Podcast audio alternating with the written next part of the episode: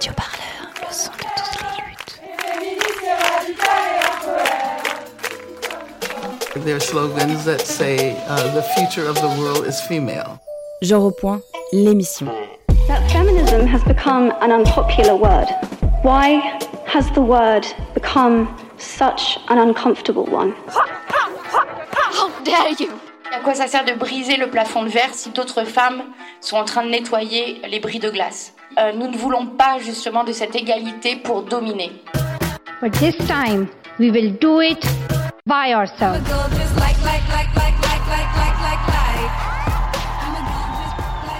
Genre au point, l'émission. En direct et en public. Comment on se réapproprier des, des tactiques, des stratégies, des actions, des pratiques qui sont reconnues comme viriles, masculines? La faute, c'est elle. Alors comment elle s'est habillée? Qu'est-ce qu'elle a fait? Qu'est-ce qu'elle a dit? Qu'est-ce qu'elle a bu? Mais arrêtons, quoi. Et c'est possible de faire autrement, société. Radio Parleur, le son de toutes les luttes. Place de la République Bonjour à toutes, et oui, aujourd'hui nous sommes toutes sur Radio Parleur, émission spéciale pour la Journée internationale des droits des femmes. Nous sommes en direct et en public au Café Fluctua sur la place de la République à Paris, lieu d'arrivée de la manifestation féministe d'aujourd'hui. D'ailleurs, on a des reporters sur place à la manifestation. Alors il y a beaucoup d'ambiance, beaucoup de jeunes, plus de monde que les années précédentes, et on parle beaucoup de MeToo et de, l'après-MeToo et des Césars. Aujourd'hui, on clôture aussi la série sonore Genre au point de Sophie Perroguet et Roman Salahin. Genre au point qui, en cinq épisodes et entretiens, est revenu sur les évolutions des mouvements féministes ces dernières années à retrouver sur Radio Parleur. À l'heure où les militantes et les militants prennent la rue pour manifester ou afficher leur colère, on va réfléchir ensemble aux différents outils et acteurs et actrices mobilisés dans la lutte contre le patriarcat avec nos invités. Invités qui, par leur parcours, engagement et travaux, reviennent sur les pensées qui structurent les luttes féministes. L'utilisation de la violence, le pouvoir des mots, les clivages sur l'intersectionnalité, la transmission du savoir militant, les normes appliquées au corps des femmes sont autant de sujets sur lesquels les voix et les points se lèvent. Au programme aujourd'hui, d'abord la grève des femmes, outil de lutte féministe. Pour en parler avec nous, Oira euh, membre de la commission genre d'attaque, et Ludivine Bantoni, historienne, maître de conférences en histoire contemporaine à l'université de Rouen-Normandie et spécialiste de l'histoire de mai 68 et du contingent lors de la guerre d'Algérie. Et puis marche du 23 novembre, les colleuses, les femmes gilets jaunes, la réforme des retraites. Y a-t-il un front féministe uni? On reviendra sur les fractures ou non entre classe, genre, origine, religion, avec Fatima Benomar, cofondatrice des Effrontés, membre de Nous Toutes, et Aurore Coquelin, sociologue doctorante à l'université Paris 1 Panthéon Sorbonne. Je suis Lisa François, avec moi aujourd'hui Romane Salin et Sophie Perroguet. Adèle est à la réalisation. Allez, prenez le programme Radio Parleur. La grève, outil de lutte historique, et quand elle est prise en main par les femmes, peut-on en faire une arme de lutte féministe Pour en parler à mes côtés aujourd'hui, nos, nos invités. Alors, oui, euh, pardon. Weira Yanké, bonjour. Vous êtes membre de la commission genre d'attaque. Oui, bonjour. Et Ludivine Bantini, bonjour. Vous êtes historienne, maître ou maîtresse de conférences, comme vous le souhaitez, en histoire contemporaine à l'université de Rouen-Normandie et spécialiste de l'histoire de mai 68 et du contingent lors de la guerre d'Algérie. Vous avez publié dernièrement Révolution, paru aux éditions Anamosa l'année dernière. Et à mes côtés, Romane Salin. Oui, bonjour Lisa. Euh, je vous ai vu tout à l'heure, je, je, fais un petit correctif peut-être, Ludivine Bantini, je vous ai vu faire nom de la tête tout à l'heure lors de votre présentation. Est-ce que, est que tout est bon? Tout est parfait. Merci beaucoup de cette invitation. Ok, très bien. Euh, donc, je, si on vous a fait venir aujourd'hui en plateau, c'est pour parler de cet objet qui est la grève féministe, cet objet de lutte. Euh, et ça tombe bien, car nous sommes le 8 mars. Et à cette occasion, beaucoup d'appels ont été lancés à la grève, que ce soit de la part des syndicats, on peut penser à la CGT ou Solidaire, et aussi de la part de plusieurs organisations. Je pense à Attaque, notamment avec le, aussi le mouvement des grandes gagnantes qui font en ce moment peut-être euh, des flash mobs euh, dans la manifestation. Euh, première question, elle est pour vous, Yuaira Lanke. Vous menez ces discussions depuis quelques temps, je pense notamment à des discussions lors du contre-sommet du G7 à Biarritz en 2019. Euh, comment elle naît cette idée de mettre en place une grève, euh, une grève féministe et quel peut être l'objectif voulu derrière cette grève?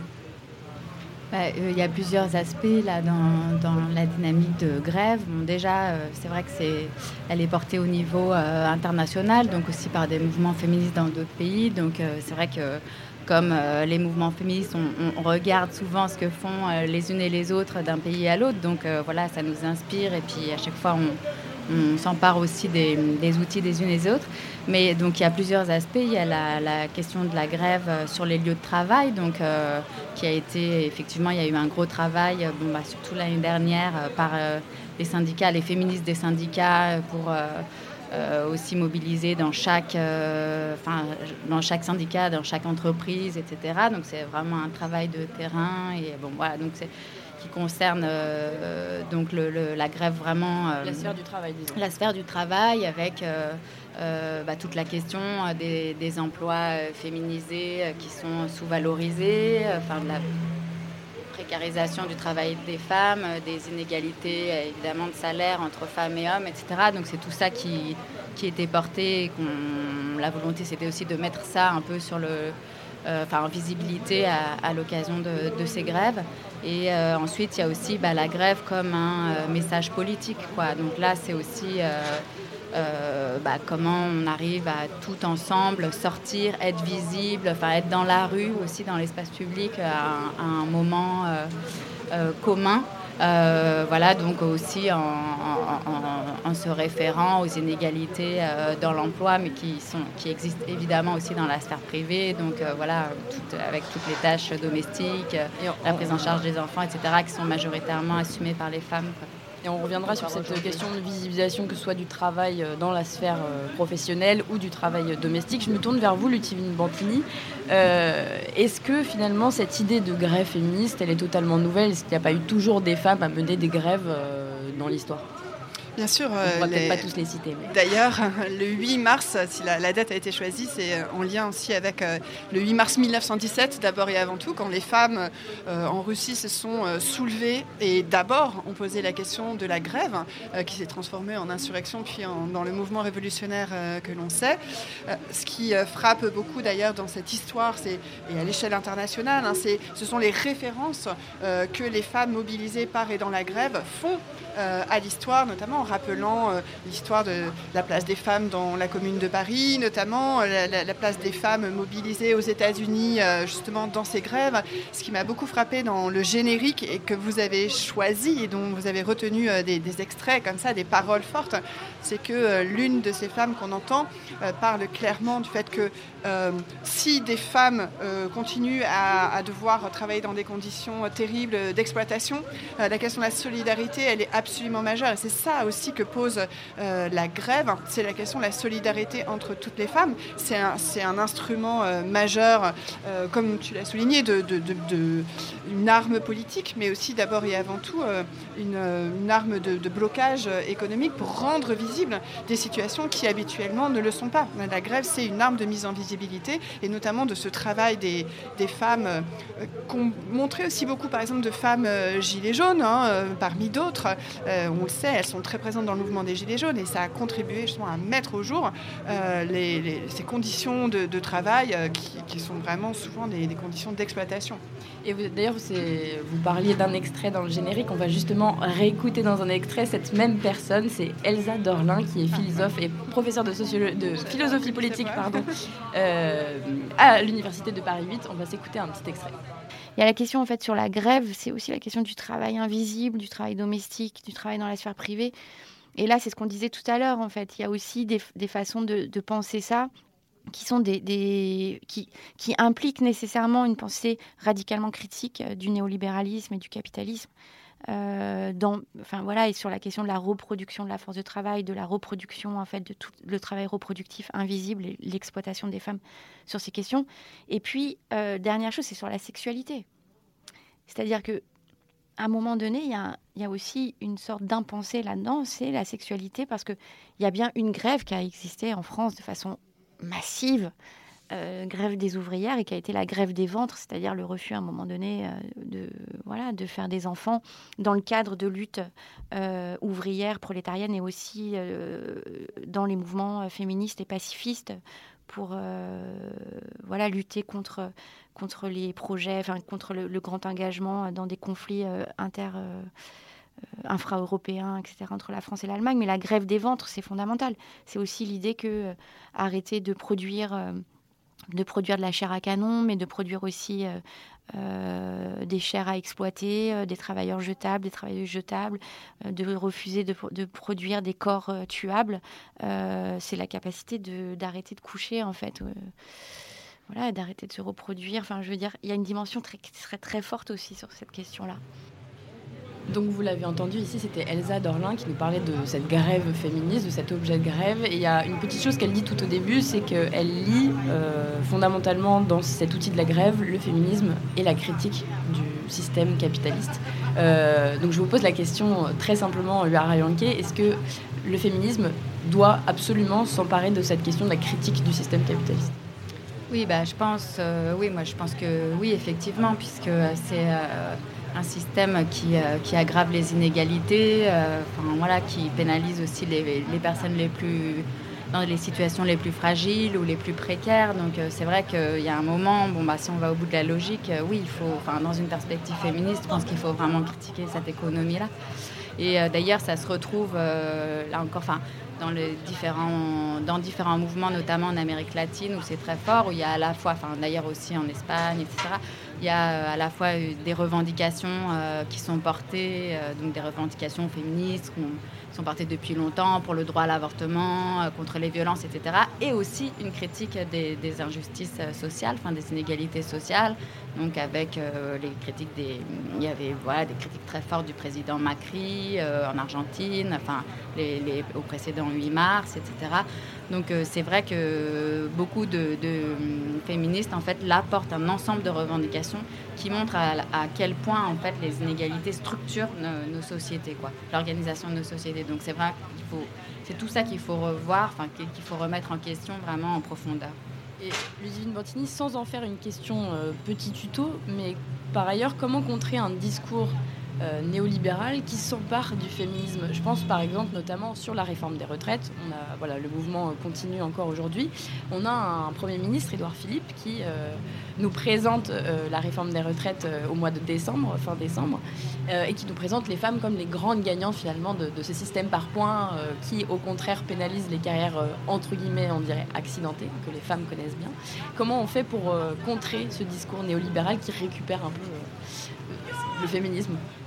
J'ajoute un exemple aussi, c'est vrai qu'il y a un effet de mode, plein d'appels à projets sur des femmes pour qu'elles créent, euh, euh, qu'elles soient chefs d'entreprise, qu'elles créent euh, des choses comme ça, des start-up ou, ou qu'elles montent voilà, auto-entrepreneuses, enfin plein de choses comme ça. On, voit que c'est vrai que le mouvement capitaliste peut s'emparer entre guillemets de la cause des femmes. Oui, qu'est-ce que vous en pensez justement de tout ce qui apparaît autour de ça? Parce que c'est vrai que le féminisme en fait peut devenir à la mode avec de grands guillemets.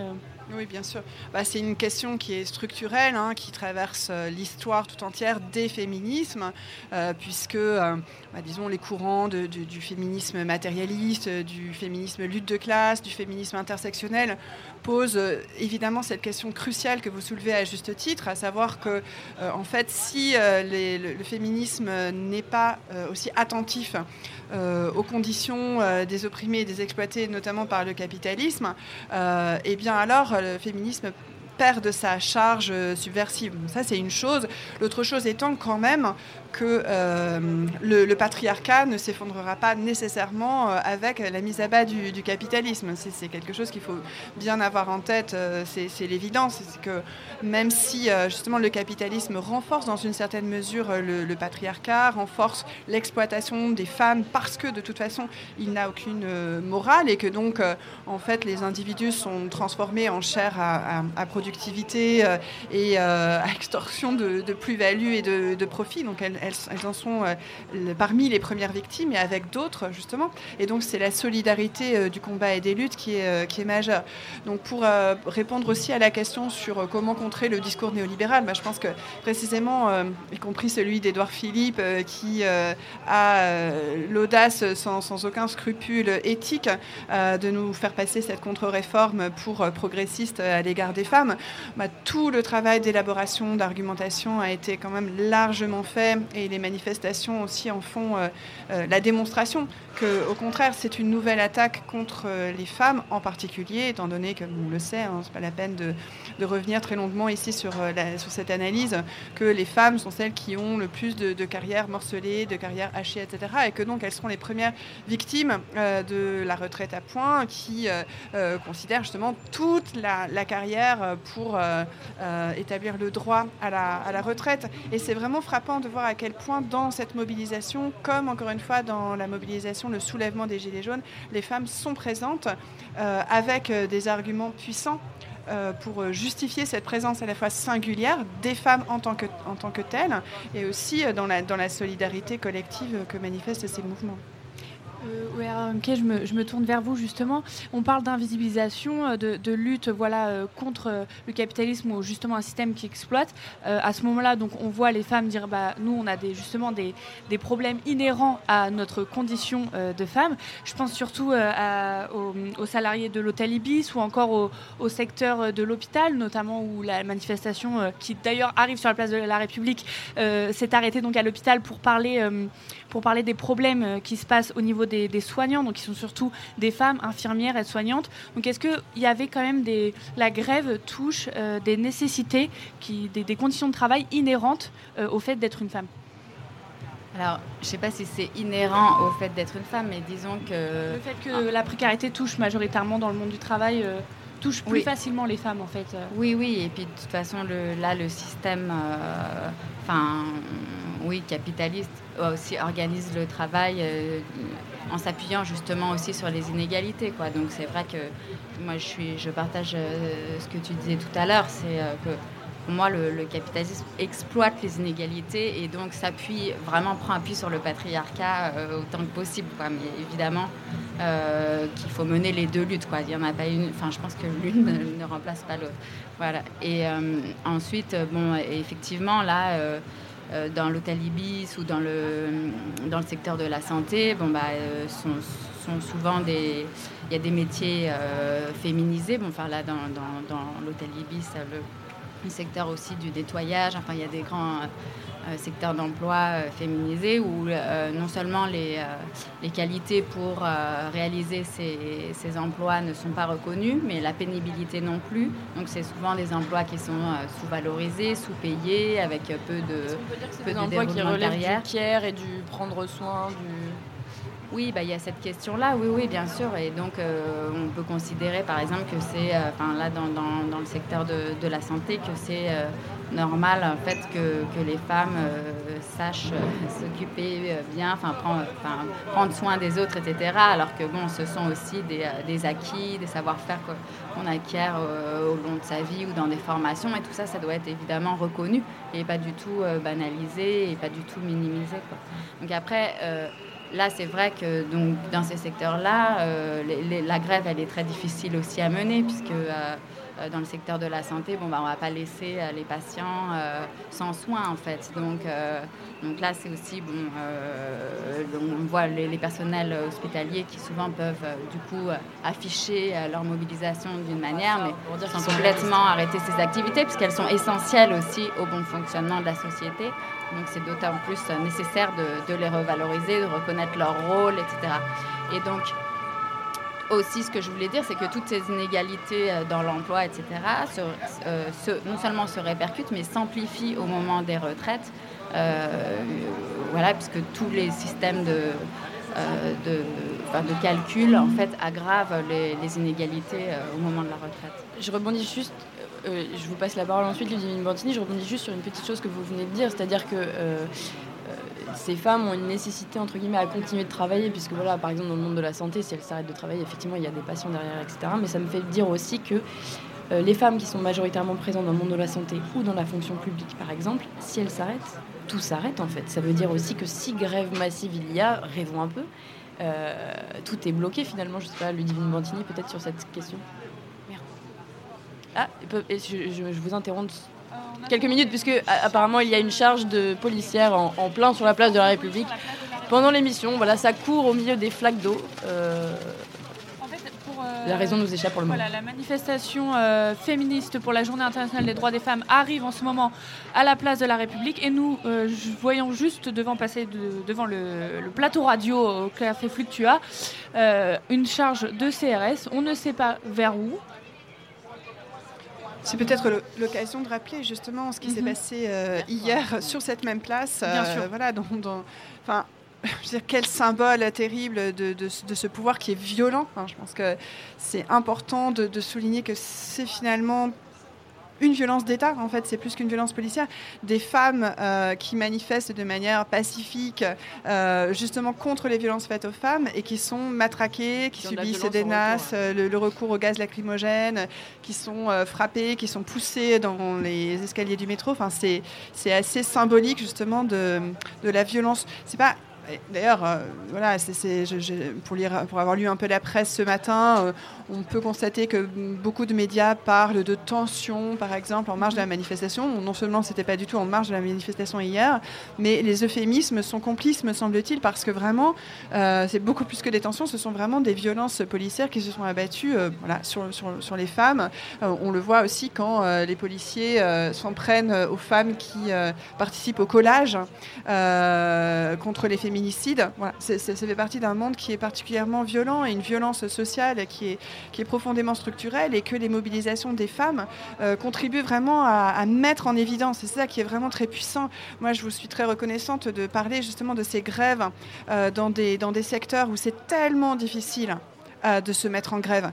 Euh, et que les, les, voilà, justement les, grèves importantes qu'on connaît euh, depuis plusieurs années dans le secteur de l'hôtellerie de la part de, femmes de chambre qui sont souvent victimes à la fois de racisme, de sexisme et d'une exploitation de, classe en fait, mais qui ont un courage extraordinaire, qui ont une détermination. Enfin, quand on voit les piquets de grève, aussi bien donc bien sûr à l'Ibis Batignolles que euh, l'année dernière euh, à l'Holiday Inn de Clichy, que là sur Vendôme aussi. comment? L'hôtel Hayat Vendôme. L'hôtel Hayat Vendôme, et elles ont. Je me souviens que leur victoire, hein, la, victoire des, des, femmes de chambre à l'hôtel Hayat Vendôme, c'était au tout début du mouvement des Gilets jaunes, et elles se sont d'emblée, donc en novembre 2018, elles se sont d'emblée adressées aux Gilets jaunes en disant en fait, c'est aussi dans les entreprises qu'il faut se battre, comme on a essayé de faire et comme on l'a fait euh, avec, euh, avec un courage, encore une fois, qui impressionne beaucoup en dépit de toutes les formes de la répression, de la direction des hôtels,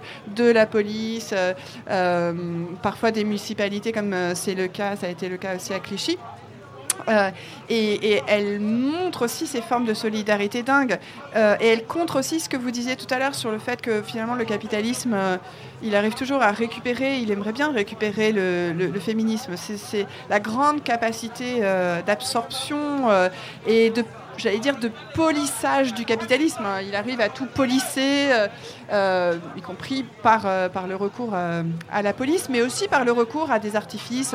Oui, voilà, l'écologie pourrait devenir capitalisto-compatible, le féminisme aussi. Donc c'est vraiment une conscience qu'il faut avoir de la résistance nécessaire par rapport à tous ces artifices-là.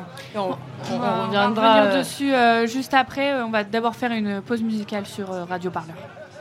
À partir de cet instant, la liberté sera quelque chose de vivant et de transparent.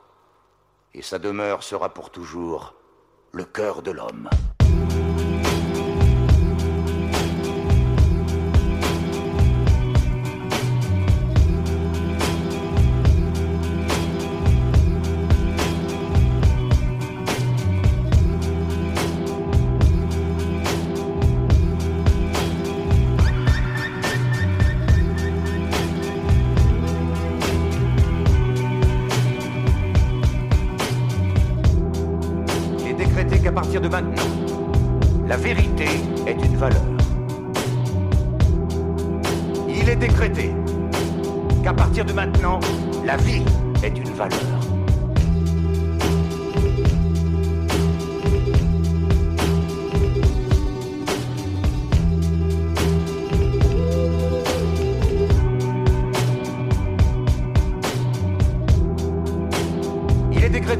Partir de cet instant, l'homme n'aura plus jamais besoin de douter de l'homme.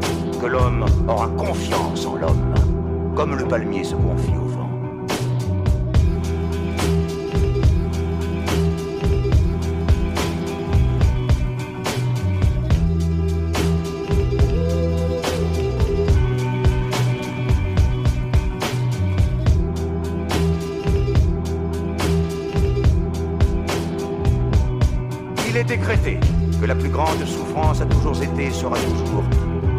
de ne pas pouvoir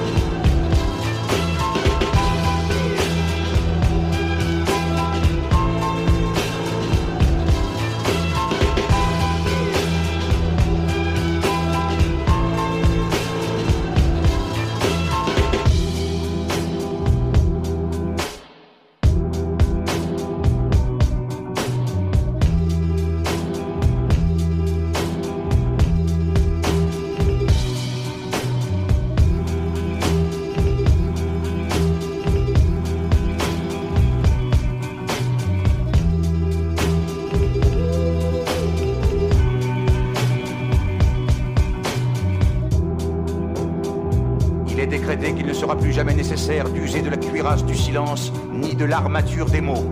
L'homme s'assiera à table avec un regard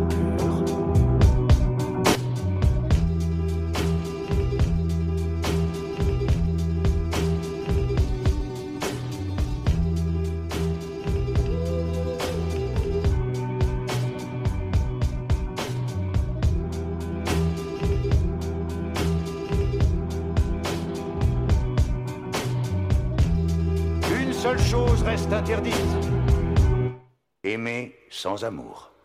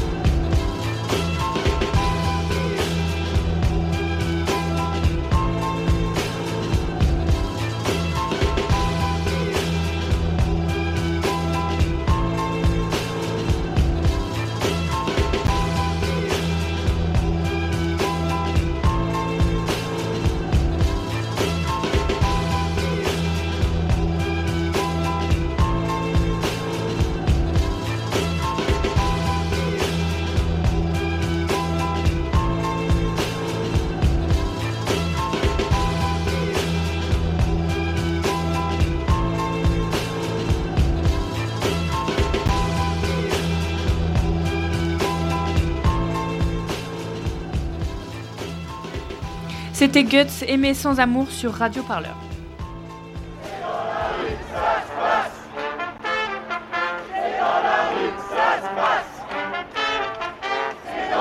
Radio Parleur, le son de toutes les luttes. En direct de la place de la République sur radioparleur.net.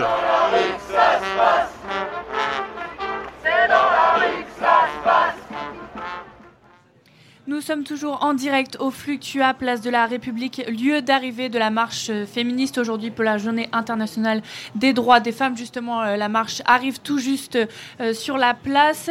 On clôture la série Genre au point, série qui défriche la lutte contre le patriarcat entre les différents outils de mobilisation et courants de pensée. Toujours à mes côtés, Roman Salin et nos invités, Ludivine Brantini, Bantini d'ailleurs, et euh, alors, Ludivine Montini, pardon, historienne, maître de conférences en histoire contemporaine à l'université euh, de Rouen-Normandie et spécialiste de l'histoire de mai 68 et du contingent lors de la guerre d'Algérie. Et Ouera Yanké, euh, vous êtes membre d'attaque euh, dans la question des genres, c'est ça?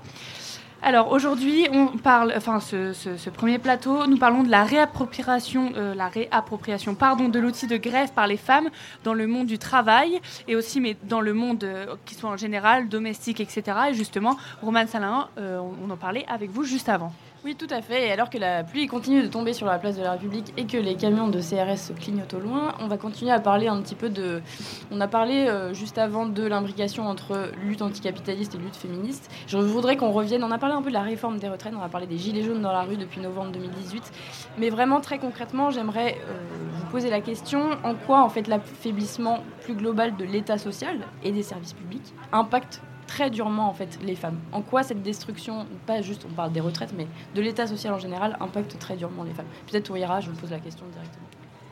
Oui, bah alors euh, effectivement, la, régression des, services publics et euh, voilà impacte particulièrement effectivement les femmes, ben, pour plusieurs raisons. Bon, déjà euh, en France, elles sont majoritaires dans le dans la fonction publique, donc ce sont souvent des des travailleuses en fait de, de, ces secteurs, donc qui sont souvent aussi sous-valorisées. Enfin voilà euh, des salaires euh, faibles, etc.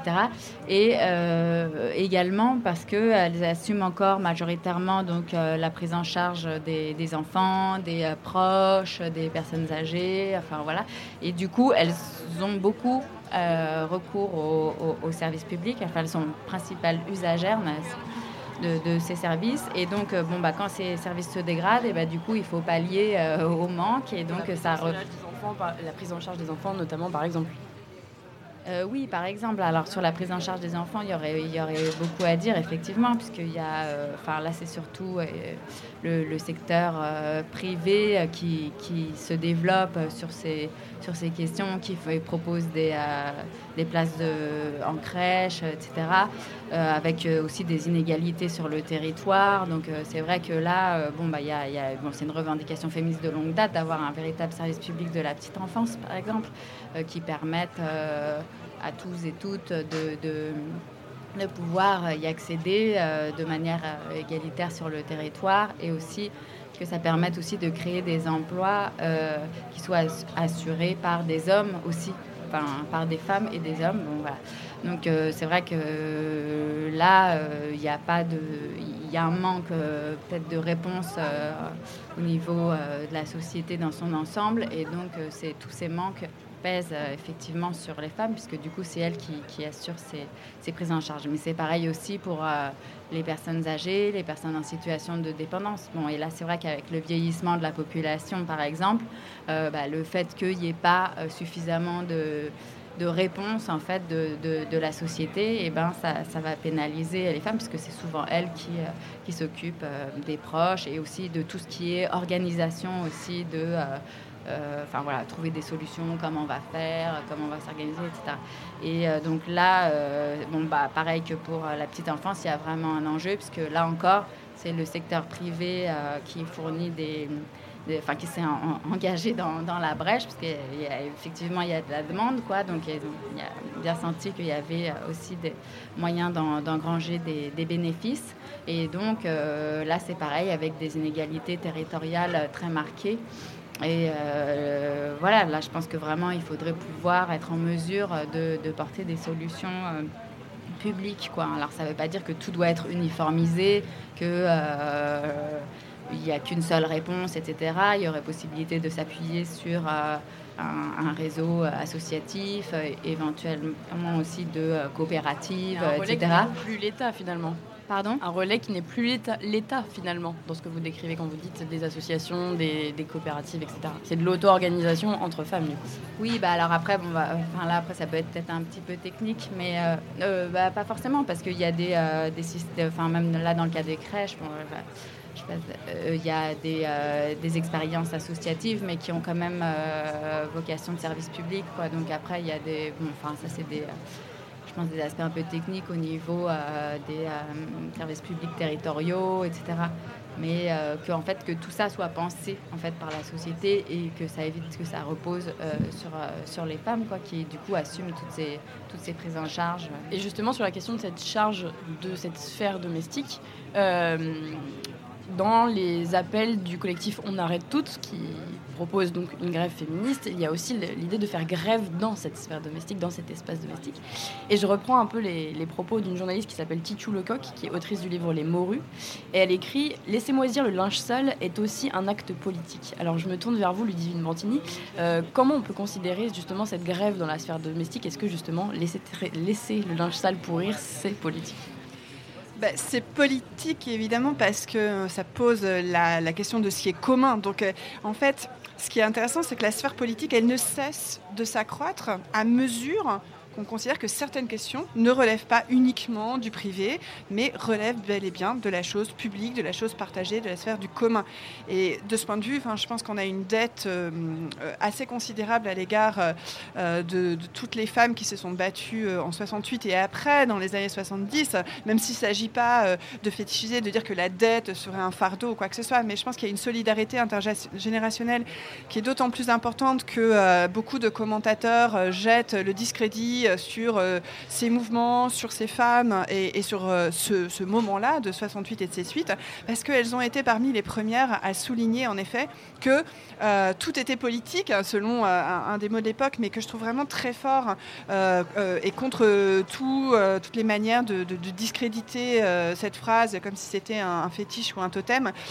C'est profondément politique parce que ça pose en fait les questions d'organisation de la société, de la société qu'on veut. Et donc ça contribue très largement, encore une fois, on, le répète depuis le début de cette émission, à donner de la visibilité à ce qui habituellement n'en a pas parce que c'est relégué en fait dans, dans une sphère où on n'a pas la capacité véritablement de se battre. ce qui a été vraiment très fort à partir des années 70, c'est que ces femmes en particulier donc, ont choisi euh, de s'auto-organiser, notamment euh, euh, dans, des, dans des groupes femmes, dans les quartiers, dans les entreprises, dans les universités, etc., pour poser ces, ces, questions ensemble. Et donc en sortant de l'isolement et de la détresse parfois que l'isolement peut représenter quand on est juste face à la sphère domestique. Et donc elles ont aussi contribué à la fois par des travaux euh, théoriques. Hein. je pense euh, par exemple à, ceux de, Christine Delphi qui ont énormément euh, contribué à, réfléchir théoriquement à cet espace d'exploitation qu'est la sphère domestique. Euh, mais aussi, euh, voilà, tout simplement, au-delà de, la théorie, euh, à se mobiliser en posant la question de la grève. Vraiment, dans les années 70, on posait beaucoup, beaucoup cette question de la grève dans toutes les sphères. On parle de même de grève avec plusieurs R, voilà, pour bien montrer cette, cette détermination, y compris, par exemple, la grève du sourire dans certains emplois où on demande aux femmes, tout particulièrement, d'être sans cesse en représentation. j'ai beaucoup discuté à l'occasion d'un livre voilà, qui, qui, sort sur... enfin, j'ai beaucoup discuté avec des femmes de chambre justement dans des, dans des palaces, dans des grands hôtels, etc. Et où elles expriment à quel point en fait elles arrivent à résister à cette oppression qui est quand même considérable. à devoir euh, bah, bien se présenter. Mais voilà, notamment cette, cette oppression qui est que, enfin, la la, conscience absolue des inégalités vertigineuses qu'on trouve dans ces, espaces-là, dans des palaces où, qui sont un peu le concentré à la fois du, capital qui s'exhibe, euh, d'inégalités sociales euh, incroyables, et comment elle résiste en se disant, bien sûr, on nous demande en gros d'être en représentation, de sourire, d'être euh, en quelque sorte des subalternes, des domestiques, comme il y en a euh, au, 19e siècle. Elles en ont évidemment conscience, grande lucidité, et en même temps, comment elles résistent euh, les arts de la résistance, dit l'anthropologue James Scott, par toutes sortes de stratégies qui sont profondément politiques, en disant, mais en fait, on porte un masque, et ce masque-là, et ce qui m'a beaucoup frappé en discutant avec elle, c'est que ce masque-là, on le dépose quand le client, euh, dans ces hôtels, devient un, agresseur, notamment sexuel. Alors là, il cesse immédiatement d'être un client pour être un agresseur face auquel euh, il s'agit de résister euh, frontalement et donc d'oublier justement toute cette mise en scène qu'on exige d'elle. Justement, je rebondis là-dessus, Ludivine Mantini. On voit que euh, dans la, cette réappropriation de l'outil de grève euh, par les femmes et pour les femmes, euh, on, voit qu'elles reprennent en fait ce, qui, les opprime pour résister. Donc que ce soit dans la, dans la sphère du travail, que ce soit dans la sphère domestique. Justement, est-ce que le, comble de tout ça, ce serait pas la grève du sexe On en a déjà entendu parler, où c'est un milieu invisible et où elles sont évidemment, les femmes sont évidemment opprimées dans le, le, monde de la sexualité. est-ce que cette grève du sexe peut euh, être une manière aussi de lutter euh, de manière très politique oui, moi ça me semble évidemment que la question de la sexualité, elle est elle-même euh, profondément politique et ce qui est fascinant, mais à l'échelle, je veux dire, de l'histoire, c'est ça qui est quand même assez incroyable, presque à l'échelle de l'histoire de l'humanité d'un point de vue anthropologique. On vit justement une révolution anthropologique où les femmes peuvent aujourd'hui revendiquer le droit au désir, le droit au plaisir et le droit aussi euh, de, faire, euh, de faire cette grève-là, de, poser des exigences euh, en la matière. Donc c'est vraiment proprement extraordinaire que la question soit posée euh, d'une manière aussi forte, aussi déterminée. Et là, c'est vrai que le, mot révolution, il est, il est compliqué, etc. on peut pas, on peut pas l'utiliser à toutes les sauces. Mais moi, je pense que voilà, on, vit vraiment un bouleversement structurel grâce et dans le mouvement, entre autres, des femmes. Mais je veux dire, la question de la grève, on, soulève depuis le début de cette émission, c'est la thématique euh, majeure. Euh, ça me fait penser quand même justement aux luttes, par exemple, des travailleuses et des travailleurs sans papier, qui posent aussi la question de la grève comme un outil euh, décisif, voilà, dans des secteurs où c'est justement très difficile. Donc c'est une arme de blocage qui est essentielle. Je continue là-dessus, mais euh, je me tourne vers vous. Euh, est-ce que vous aussi, dans la commission genre d'attaque et au sein d'attaque, euh, vous, euh, vous mettez sur la table ce continuum de, sphères que peut, comment dire, où il est possible de faire grève en fait? On parle de, dans l'intimité, dans la sphère du coup de la sexualité, on parle de l'espace domestique, la charge mentale, etc. On parle de la sphère professionnelle. Est-ce que vous, vous faites ce continuum-là dans l'idée de dire on arrête tout dans toutes les sphères?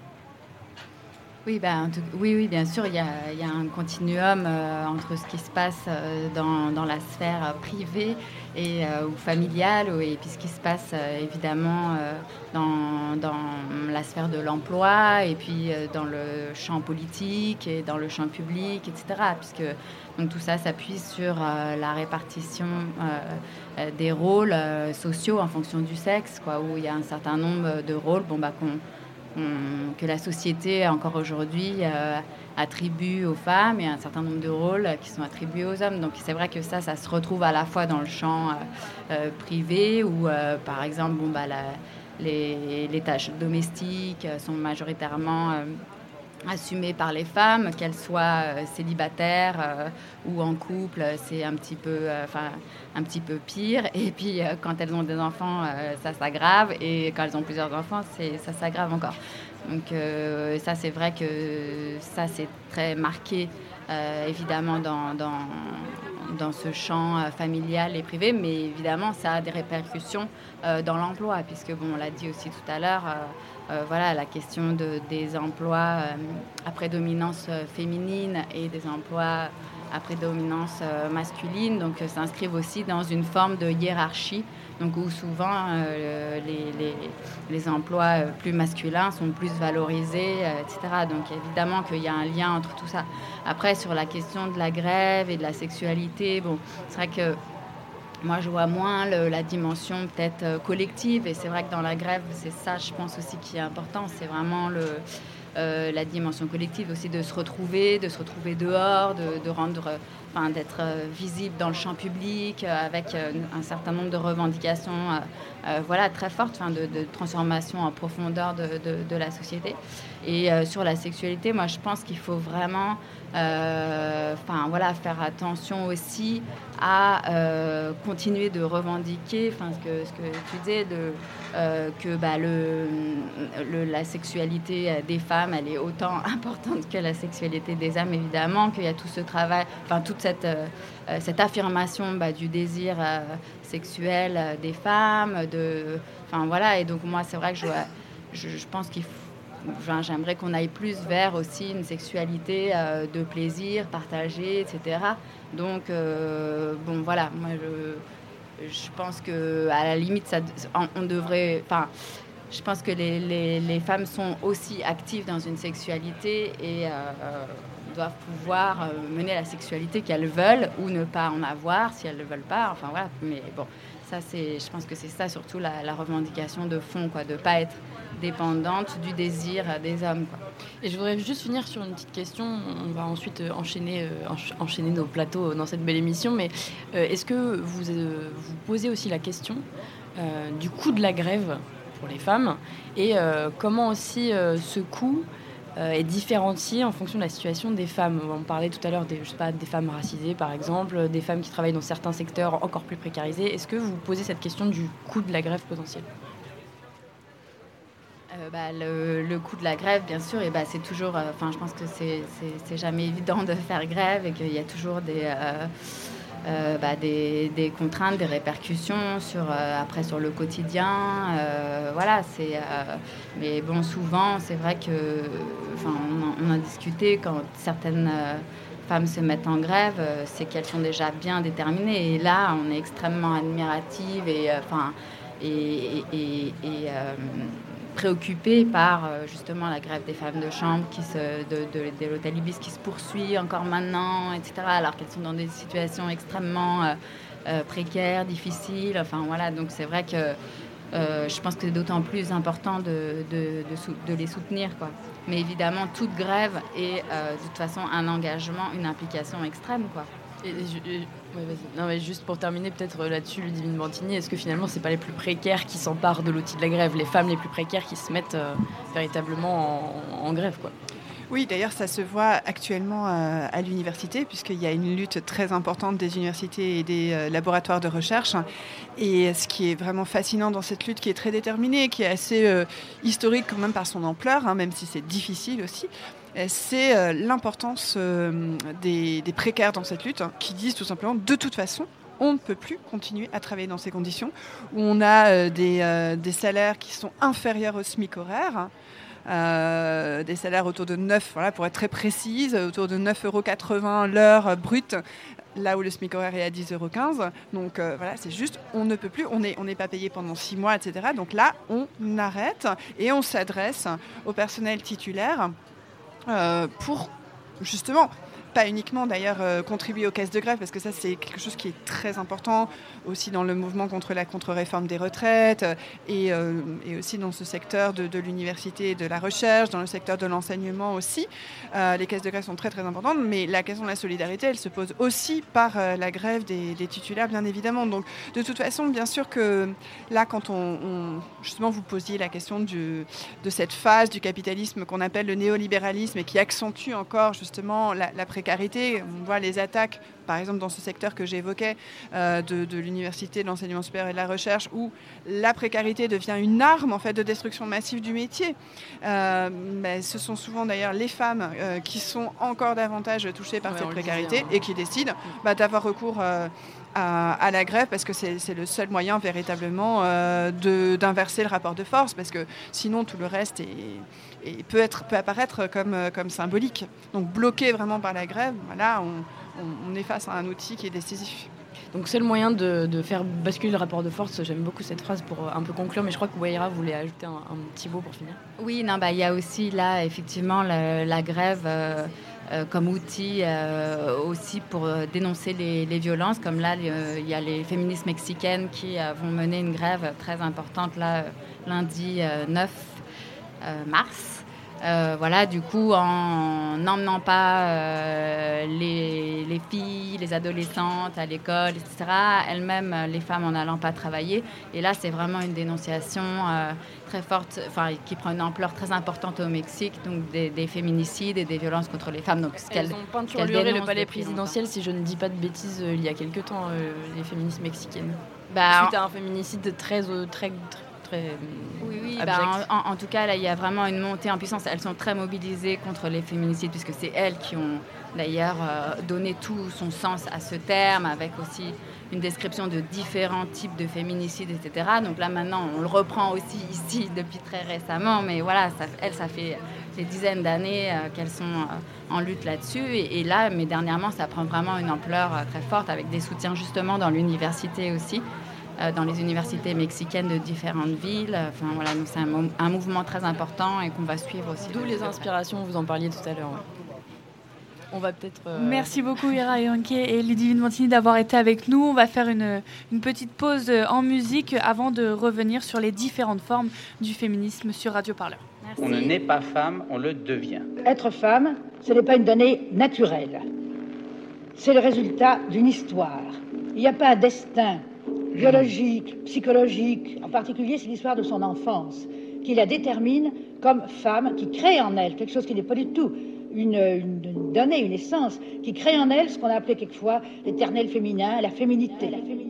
On m'a souvent dit qu'être mère ça donnerait un sens à ma vie J'ai toujours pensé le contraire Mais rares sont ceux de mon la vie. Je n'ai ni l'instinct ni l'envie. On me répète que ça viendra, que mon destin sera accompli quand je tiendrai la vie dans mes bras. Je les vois déjà me crucifier, tout ça me montrer du doigt. Pourquoi devrais-je me justifier? Au fond, ça ne concerne que moi. Pour quelques aspects biologiques, on nous divise dès la naissance. On me dit femme en toute logique, mais le suis-je vraiment par essence? À vrai dire, ça ne change rien de naître fille ou garçon. Mais la mère qui donnera le sein ne le fera pas de la même façon. Selon le sexe, c'est indéniable, y a des variables d'éducation. Les femmes sont aussi responsables de leurs propres conditions. C'est devenu inconscient.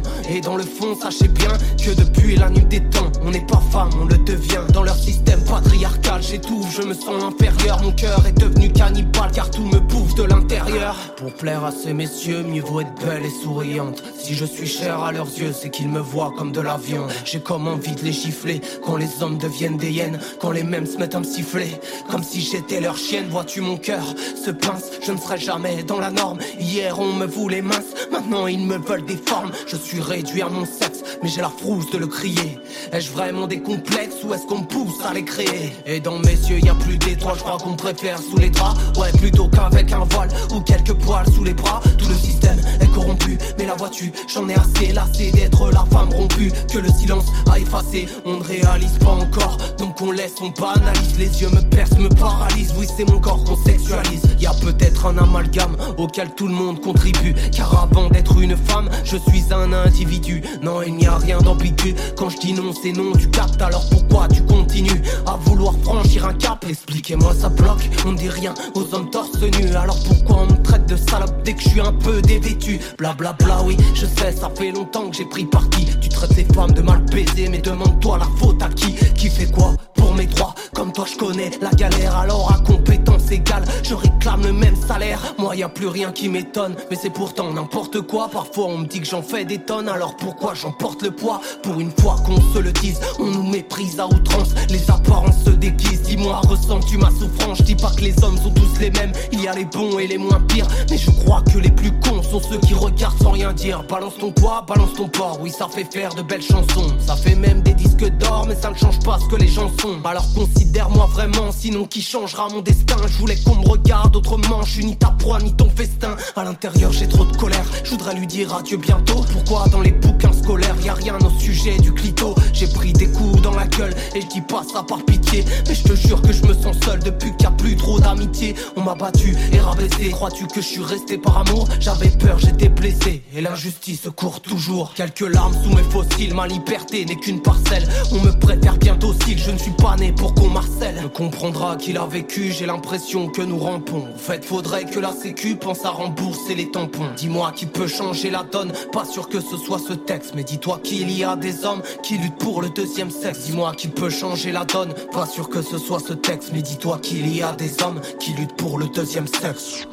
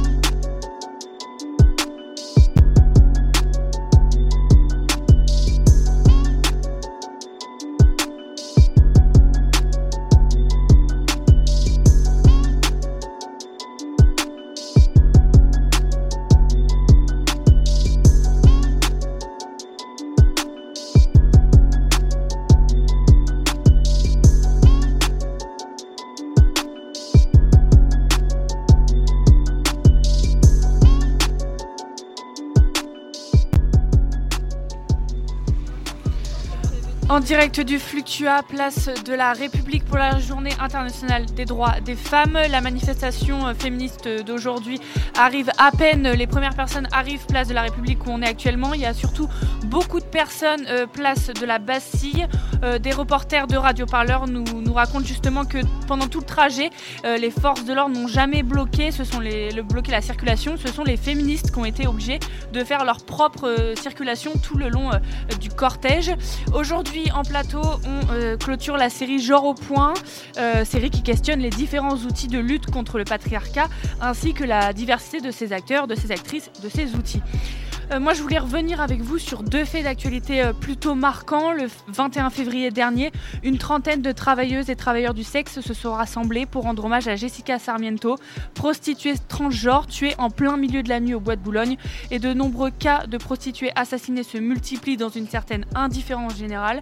Euh, un deuxième fait, Marguerite Stern, initiatrice des colleuses, a déclaré qu'être une femme, c'est avoir une vulve excluant de fait toute personne s'identifiant de genre féminin et n'en ayant pas, ce qui a pu être qualifié de transphobe. À la suite de ça, donc une tribune a été publiée rapportant un peu ce genre de, propos. Donc justement, est-ce qu'on peut parler de, féminisme, de féministe au pluriel? C'est le sujet euh, de ce deuxième plateau aujourd'hui euh, sur Radio Parleur. Euh, par exemple, écoféminisme, marche du 23 novembre, les colleuses, les femmes personnelles des hôtels Yat et Ibis, les maires des quartiers populaires, les femmes mobilisées contre les réformes des retraites et j'en passe.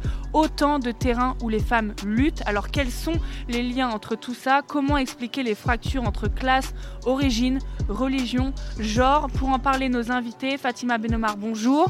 Bonjour. Vous êtes cofondatrice des Effrontés. Aujourd'hui, vous êtes membre de Nous Toutes, qui organise notamment la marche du 23 novembre, du 24 novembre, ça dépend les années. Et Aurore Quéclin, bonjour. Bonjour. Sociologue doctorante à l'université Paris 1 Panthéon-Sorbonne, autrice de la Révolution euh, féministe. Euh, et aujourd'hui, à mes côtés, enfin pour ce deuxième plateau, à mes côtés, Sophie Perroiguet. Bonjour. Alors euh, pour commencer, pour se lancer un peu, est-ce que Fatima Benomar, vous pouvez un peu nous parler de l'ambiance à la marche aujourd'hui et est-ce que vous aviez l'impression que pour une fois, on est arrivé à obtenir un front uni des féminismes aujourd'hui ou pas encore? Ah, je ne sais pas si on avait un front uni, je ne sais même pas d'ailleurs si c'est souhaitable et s'il ne faut pas laisser à tous les mouvements féministes euh, leur autonomie et leur dynamique. Ce que je peux dire, c'est que moi j'étais un peu, euh, j'avais emmagasiné beaucoup de rage puisque j'étais hier à la fameuse euh, marche féministe qui a été violemment réprimée pas très loin de cette place de la République. Sur laquelle on reviendra d'ailleurs. Voilà, alors c'est complémentaire. Hier il faisait beau mais on s'est fait réprimer, aujourd'hui on s'est pas fait réprimer mais il a plu. Donc il y avait une, une belle ambiance, effectivement il y avait à la fois les discours euh, euh, sociaux sur la question euh, des, réformes des retraites notamment et, du chômage vu que les femmes en sont les premières victimes. Donc il y avait une forte présence des copines qui se battent notamment dans les syndicats, des femmes grévistes, que ce soit les femmes de chambre d'Ibis Batignolles qui subissent la sous-traitance, etc. Et il y avait bah, dans les cortèges, je pense comme c'est la journée internationale des droits des femmes, pas mal désobédience, en tout cas, pas celle du, du fémonationalisme ou quoi que ce soit. Euh, euh, d'un certain mouvement féministe qui est proche de l'extrême droite, mais euh, le mouvement plus ou moins progressiste, voire institutionnel, était, était aujourd'hui, je pense, au complet dans la rue. Euh, Aurore Coquelin, peut-être pour rebondir, euh, quel lien se tisse entre les différents terrains féministes aujourd'hui? Alors, on peut parler des colleuses qui s'emparent de toutes les actualités au-delà des féminicides, ça a été très présent hier soir à la marche, euh, mais aussi on peut parler des femmes gilets jaunes, de celles mobilisées contre la réforme des retraites. Est-ce que la marche massive du 23 novembre a aidé à créer ces liens entre groupes féministes ou pas tant que ça? Oui, je pense que c'est un facteur qui a contribuer à recréer du lien et à recréer une mobilisation importante euh, en France sur euh, la question féministe. Mais pour moi, euh, le facteur principal et central de ce qui explique la situation un peu en France et le fait que la mobilisation, elle s'accroît, c'est surtout le rôle que joue l'international comme moteur, en fait, et, qui nous percute. Parce que ce que vous disiez en termes de mobilisation contre les féminicides, ça vient bien sûr des mobilisations qui ont eu lieu en Amérique latine, euh, en Argentine et qui ont toujours lieu d'ailleurs. On a là les, images qui nous arrivent euh, de manifestations euh, massives, incroyables, phénoménales au Chili, en Argentine, au Mexique. Et ça, forcément, ça impacte la situation en France, ne serait-ce que dans les mots d'ordre, ne serait-ce que dans la perspective en fait que c'est possible aussi en France ce qu'une grande mobilisation féministe naisse. Donc moi, je pense que c'est vraiment ça le facteur principal. Après, il y a quand même un facteur euh, euh, national, entre guillemets, qui a joué, à mon avis, aussi pour le succès euh, du 8 mars cette année. Euh, c'est bien sûr l'affaire Polanski. Je ne sais pas si on en reparlera plus euh, à fond, mais euh, disons que le seul côté positif, entre plein de guillemets évidemment, à ces Césars de la honte, c'est que effectivement ça a mis en rage très largement à la fois l'ensemble des milieux féministes et, je pense, des générations entières et différentes de femmes et qui ont fait qu'elles sont descendues aujourd'hui dans la rue pour exprimer leur désaccord face à ce qui est vraiment une provocation, une claque vis-à-vis euh, des femmes et des féministes. Donc là, on a eu, c'était notre réponse hier et aujourd'hui euh, à ça, et on, l'a bien démontré, et, voilà. Justement, moi je reviens à ce que vous avez dit, Fatima Benomar, qui est hyper intéressant. Euh, vous avez dit un front uni n'est pas forcément souhaitable. Est-ce que vous pouvez nous expliquer pourquoi justement? Parce que c'est une pensée qui est, vraiment hyper intéressante à déconstruire. Bah, moi, je suis militante féministe euh, depuis euh, 10 ans en France, donc je commence, un peu à me voir comme une vieille féministe maintenant. Et j'ai commencé un peu mon engagement et mon li- militantisme au moment où, où la question féministe n'était pas du tout un débat. Elle se discutait dans des, certaines personnes qui tenaient un peu la tranchée. Et du coup, bah, comme tout mouvement qui n'est pas débordé par la masse, euh, il se crispait beaucoup sur ces désaccords.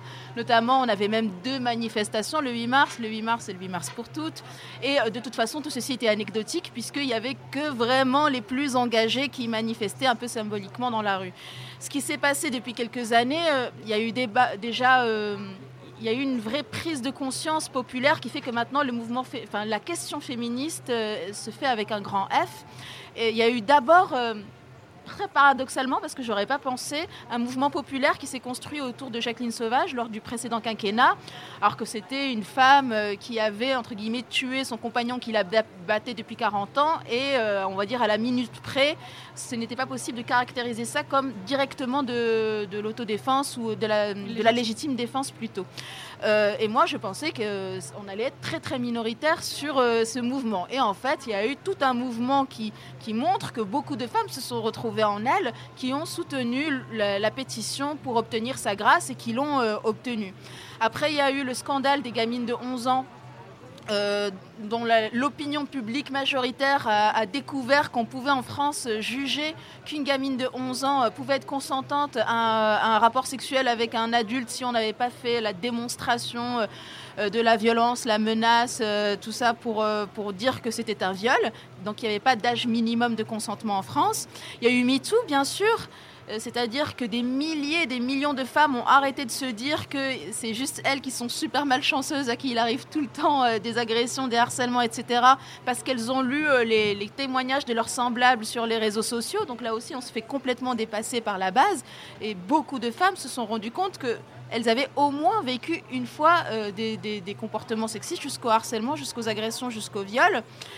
Et avec euh, ce refrain qui revenait tout le temps de tout le monde savait, même pour les affaires les plus médiatisées. Euh, bah, de toute façon, il l'écrivait lui-même, donc tout le monde savait. Euh, L'affaire Bopin, c'était l'UELV qui harcelait les femmes, voire les agressait sexuellement dans le parti écologiste, tout le monde savait. DSK, tout le monde savait. Weinstein à Hollywood, tout le monde savait. Donc c'est vraiment l'omerta qui a explosé. Mais euh, par rapport au mouvement euh, féministe, du coup, bon, on était un peu moins crispé sur les désaccords, mais maintenant, du coup, tous les mouvements féministes peuvent exister et de manière décentralisée, ce qui me semble très important. C'est-à-dire, avant, comme on n'était pas très nombreuses, on était très centralisatrices, très autoritaires. Maintenant, on a beau créer des cadres autoritaires, on s'en fout. Les mouvements féministes, ils existent par eux-mêmes. Et ils sont décentralisés, comme je disais. Moi, je ne peux pas imaginer ce que vit une assistante parlementaire. Je ne l'ai jamais été. Bah, les assistantes parlementaires ont créé Chère Collaboratrice, qui est un collectif de femmes euh, assistantes parlementaires.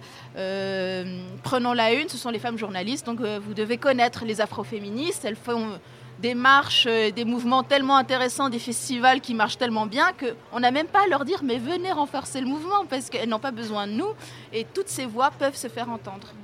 C'est une manière de, de, oui, de visibiliser, de mettre en avant chaque euh, lutte dans la lutte en fait aussi, et de et de pas recréer des systèmes de domination dans un Exactement. C'est-à-dire que dès qu'on essaye de fondre plusieurs mouvements féministes dans un seul, il y a une hiérarchie qui se pose et les minoritaires dedans redeviennent des minorités. Ce que nous ont dit les femmes racisées, c'est que en général, quand elles allaient dans des mouvements antiracistes, euh, mixtes, euh, bah, elles étaient un peu derrière l'agenda des hommes, et quand elles venaient dans des mouvements féministes euh, mainstream, euh, blancs, on va dire, bah, elles étaient derrière, leurs problématiques à elles étaient derrière. Donc heureusement, elles ont créé des mouvements euh, afroféministes ou féministes musulmans, etc., qui font qu'elles sont au top de leur propre agenda. Et pour créer une vraie convergence, pour, pour ne pas s'écraser les unes et les autres, on ne peut pas se fondre bêtement dans un cadre commun. Pour moi, ça ne marche jamais. Alors peut-être ce cadre commun en France, il existe aussi euh, en raison de l'institutionnalisation du féminisme et du féminisme d'État qui a eu lieu dans les années 90 à peu près.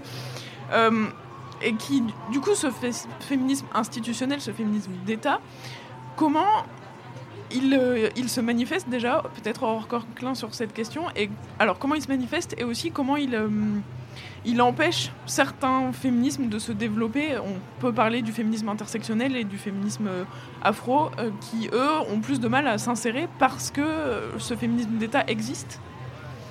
Oui, alors pour revenir un peu sur le développement du féminisme d'État en France, en fait, c'est en lien avec la fin de la dernière grande mobilisation vraiment de masse féministe en France dans les années 70. Euh, donc euh, qui euh, s'est surtout centré autour de la revendication de la légalisation de l'avortement, mais il y avait plein d'autres éléments. Mais en tout cas, c'était une gigantesque vague féministe qui, a, qui a surgi à ce moment-là, et, mais qui a en fait insuffisamment, en tout cas moi c'est l'analyse que j'en fais, posé la question de la stratégie hors mouvement, parce que ça a été un mouvement très long sur une dizaine, voire plusieurs dizaines d'années, et il n'y a pas eu la pensée de qu'est-ce qui se passe lorsqu'il y a le reflux de la vague. Et en fait, dans les années 80, donc il y a bien eu un reflux de la vague. Et malheureusement, ça a été concomitant avec euh, l'arrivée euh, de Mitterrand et de la gauche au pouvoir. Je dis malheureusement parce que c'est à ce moment-là que s'est vraiment développé en France un féminisme d'État autour euh, du ministère aux droits des femmes et notamment la figure d'Yvette Roudy.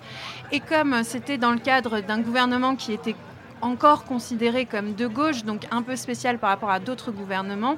Toute une partie du mouvement féministe euh, a pu voir euh, dans ce gouvernement un allié et on a vu émerger euh, des féministes d'État ou des féministes institutionnels en lien avec ce féminisme d'État. Je pense que c'est important de, séparer les deux d'ailleurs et de ne pas mettre tout le monde dans le même panier.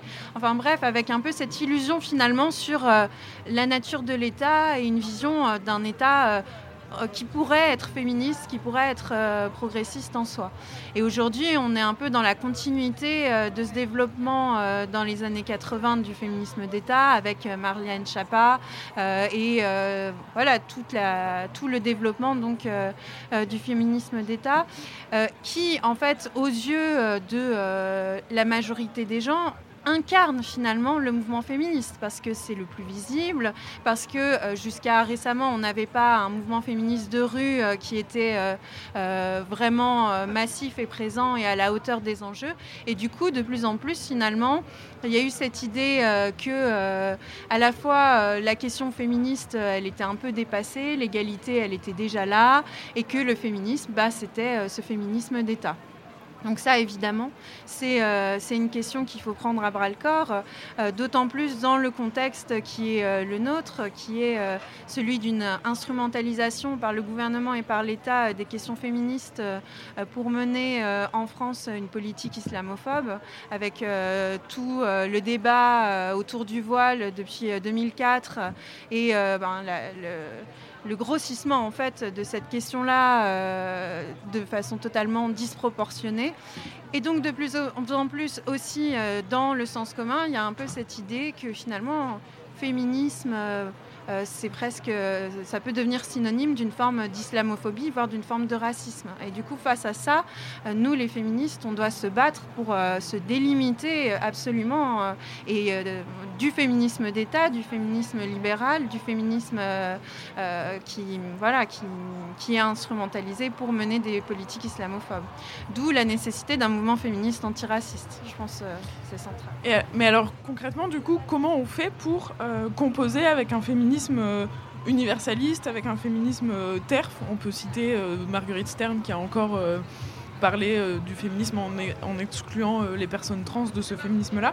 Comment on fait pour composer un féminisme antiraciste et ouvert? Bon, alors je ne sais pas si j'ai la, formule toute prête parce que euh, sinon ce serait trop facile. Mais moi, je, dirais que euh, par rapport au débat qu'il y avait avant, je ne suis pas pour renoncer entièrement à notre capacité à faire des fronts uniques euh, à certains moments. parce que je pense qu'en fait, on ne peut pas avoir une vraie mobilisation féministe de masse aussi importante que celle qu'il y a pu avoir dans les années 70 notamment, si à un moment, on n'est pas capable d'avoir un front unique un front uni euh, des différentes forces féministes. Après, euh, ça ne veut pas dire euh, que ce front uni doit se faire sans condition et je pense que c'est là le plus important.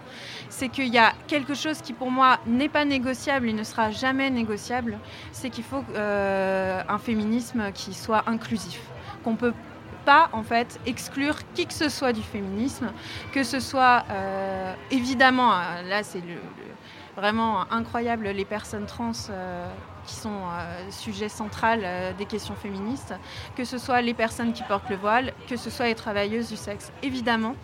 Et donc, en fait, il faut réussir euh, à gagner le rapport de force politique, à faire en sorte d'imposer un front uni, mais sur ces bases politiques-là. Et je pense que c'est faisable, mais que pour ça, il faut il faut vraiment aller au rapport de force, il faut défendre nos idées féministes, il faut euh, euh, la, réponse qui a été faite par exemple de faire une contre-tribune euh, à la tribune qui avait été faite sur transphobe et dire au contraire les femmes trans c'est les sujets centraux du féminisme au même titre que les femmes cis, je pense que ça c'était une excellente réponse et qu'il faut aller dans ce sens-là. Justement, je, rebondis là-dessus parce que, en fait, les, minorités dans la minorité, donc euh, les femmes sujettes aux, violences, en fait, dans ces femmes-là, celles qui sont encore encore plus vulnérables aux violences sont les minorités de, cette minorité. Moi, ce que je veux savoir aussi, Fatima Benomar, c'est que vous êtes membre donc de Nous Toutes, qui veut être voilà un mouvement très inclusif, qui inclut tout le monde. Comment vous composez justement avec ces différentes luttes et ces différents féminismes dans un mouvement qui se veut hyper ouvert? Bon, effectivement, on a, on a peut-être péché par euh, prétention quand on s'est appelé nous toutes, parce que c'est quand même un énorme objectif euh, et, qui est encore un peu lointain. C'est-à-dire, là encore, euh, je suis contente qu'il y ait nous toutes, mais je suis encore plus contente que nous ici existent. C'est-à-dire nous aussi, ce sont tous les mouvements qui ont plutôt regroupé euh, les antiracistes, les LGBT, euh, etc. Et qui, se, et, qui se disent que si elles se fondent dans nous toutes, encore une fois, elles vont se prendre une douille, très clairement, en termes de visibilité, de, de thématiques qui, qui, émergent. Donc elles peuvent exister parce qu'elles ont écrit un super texte par ailleurs. Euh, qui montre aussi euh, certains désaccords qu'on peut avoir. Et euh, nous, nous toutes, à un moment, ça nous sert aussi de référence pour voir quelle marge il nous reste pour être peut-être un jour à la hauteur de ce nom, même si, bon, voilà. Je, pense que être inclusif, encore une fois, se fait quand on écoute et qu'on respecte et qu'on peut effectivement débattre de nos désaccords, effectivement, tant qu'ils ne vont pas jusqu'à propos euh, racistes, euh, transphobes, euh, etc. nous, la vraie question qui se pose, je pense, c'est que on est, comme on est axé sur la question des violences faites aux femmes, bah, forcément, il y a la tentation de la réponse répressive et carcérale. Or, c'est vrai que ce qu'on dit le plus souvent pour dresser ne serait-ce qu'un constat, c'est qu'il y a 15, 1% des violeurs qui sont condamnés, ce qui est vrai, en tout cas ce sont les estimations qui sont agréées par à peu près tout le monde, et qu'on leur donne des peines ridicules. Et c'est-à-dire que ce qu'on veut, c'est qu'il y ait 100 fois plus de condamnés à des peines longues, parce que le viol, c'est des réclusions criminelles de 15 à 20 ans, euh, et que euh, toutes les peines soient respectées, qu'il n'y ait plus de sursis, et donc est-ce qu'il faudra bâtir 100 fois plus de prisons, etc. Donc euh, c'est sûr qu'on est un peu, dès qu'on est sur la question des violences, euh, même si on est encore très loin, puisque de toute façon, euh, ce qui prédomine, c'est que les, violeurs, les agresseurs, les harceleurs sont très peu punis. Mais est-ce que c'est ça vers quoi on veut tendre? Et c'est pour ça que les travaux, notamment afroféministes, abolitionnistes de la prison, qui essayent de, prendre la question euh, autrement doivent nous intéresser sur les limites, on va dire, de notre discours, puisque qui dit répressif dit très vite aussi dans le contexte où on est raciste.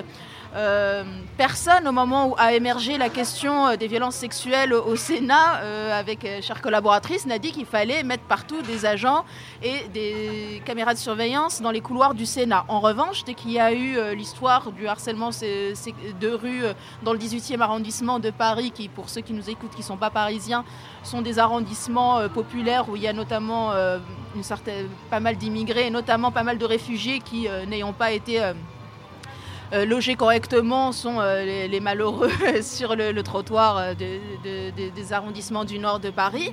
Et ben là, vous avez tous les élus de droite qui ont dit ah ben voilà, ça, ça existe, euh, c'est le harcèlement de rue, les violences faites aux femmes, c'est à cause de ces populations-là. Donc voilà.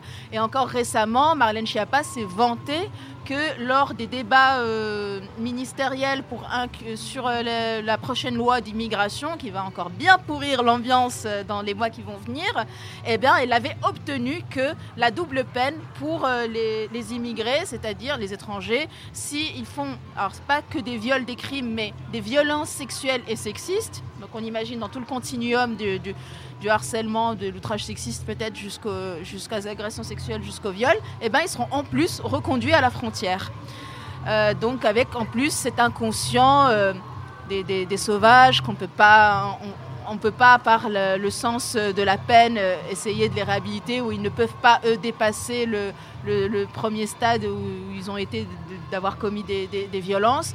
eux, par contre, ils doivent être c'est toujours ce discours qu'il y a, genre tous ces millions qu'on met en banlieue et qui partent en jachère parce que de toute façon on n'arrivera jamais à civiliser ces gens-là. Donc il y a vraiment cet inconscient raciste qui s'exprime vraiment dans cette prise de position de Marlène Schiappa.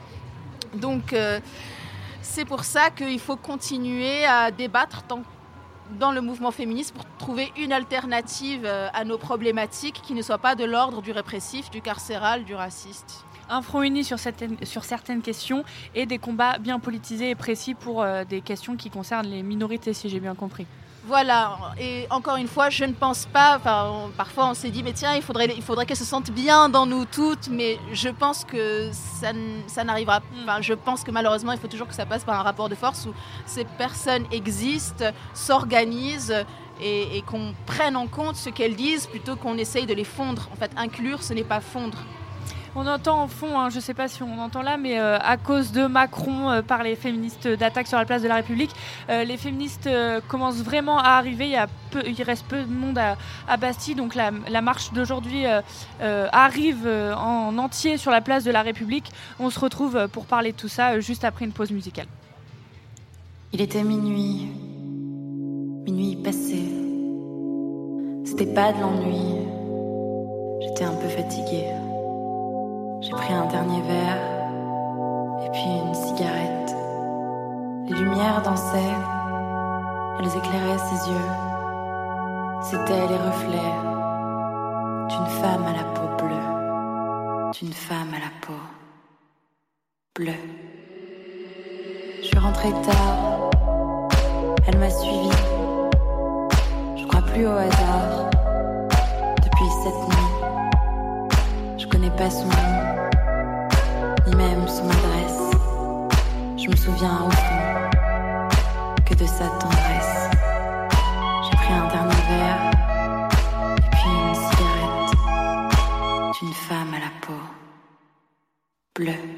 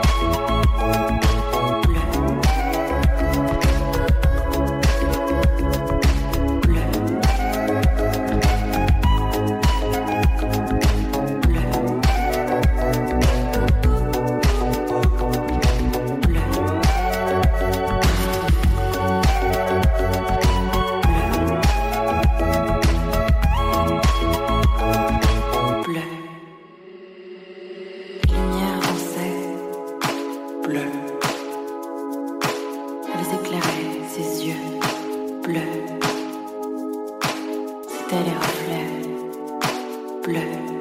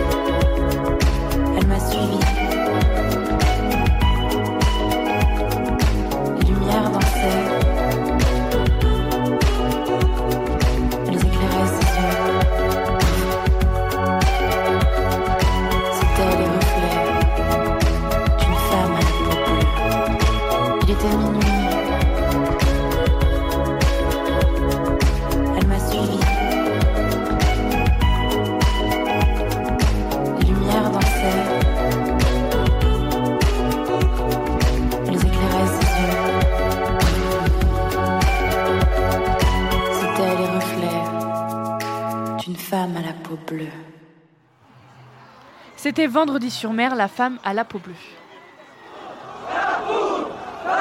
Citoyens Il nous faut la Bastille Oui, Guillaume, est-ce que vous m'entendez là Vous me recevez Oui, Tristan, une place de la Bastille, Noir de Monde, en ce 14 juillet 1789. Radio Parleur. La prise de la Bastille, c'était sur Radio Parleur aussi. Alors après cette euh, jolie ode à l'amour lesbien, on est en direct du Fluctua Place de la République où la manifestation d'aujourd'hui pour la Journée internationale du droit des droits des femmes arrive euh, justement sur la place. On fait cette, partie, euh, cette dernière partie euh, d'émission aujourd'hui, euh, dernière partie de l'émission Genre au point, euh, qui est une série de cinq épisodes et entretiens et qui est revenue sur les évolutions des mouvements féministes ces dernières années à retrouver sur Radio Parleur. Alors aujourd'hui, il y a une marche de jour et hier, il, il y avait une marche de nuit comptée par Louise. Nous sommes fortes, nous sommes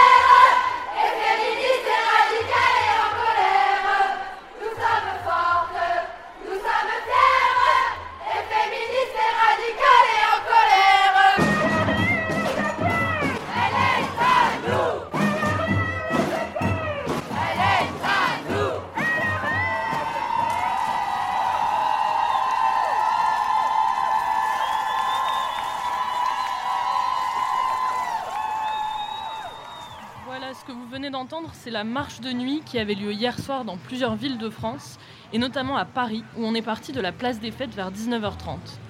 On a marché pendant trois bonnes heures jusqu'à République. Sur le chemin, ça chantait, ça gueulait, et des centaines de tags et de collages restent après le passage de la foule féministe. À l'arrivée à République, les manifestantes ont été nassées, et beaucoup d'entre elles ont rapporté des gazages, des violences, des arrestations, et pas mal de remarques misogynes de la part des forces de l'ordre. Il faut préciser que, contrairement à la marche d'aujourd'hui, on a marché hier en mixité choisie, sans hommes cis. Alors la mixité choisie, c'est quoi? Ça veut dire qu'il n'y avait que des femmes, des personnes trans, non-binaires, intersexes. Il n'y avait pas d'hommes cisgenres, c'est-à-dire des hommes qui sont en conformité avec le genre masculin qu'on leur a assigné à la naissance. Je fais une petite parenthèse.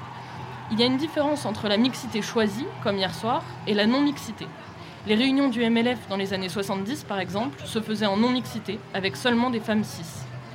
Il y a souvent des critiques à l'égard de cette mixité choisie, surtout par des hommes cis qui se sentent exclus. En réponse à cette critique, j'ai lu plusieurs fois une analogie que je trouve plutôt claire. Est-ce que les ouvriers s'organisent avec leurs patrons? Ils ne partagent pas la même condition, même s'ils peuvent partager un même point de vue politique. Et pour les personnes présentes à la marche d'hier, cette absence d'hommes cis a toute son importance. On est tellement brimé par euh, n'importe quel mec cis euh, dans notre vie de tous les jours que c'est important d'avoir un moment de vraiment de revendication entre nous où on est là, on est dans la rue et ça fait vraiment beaucoup de bien. Symboliquement, le fait qu'on puisse marcher sans eux la nuit, alors que la nuit ça représente un danger supplémentaire pour euh, les femmes et les personnes trans, euh, bah, je trouve ça très fort. Je pense qu'il faut se réapproprier la rue, c'est toujours les, les cis qu'on entend le plus. Et je pense que ce soir c'est important qu'on puisse s'exprimer comme on l'entend sans avoir un type pour nous dire genre euh, vous desservez votre cause.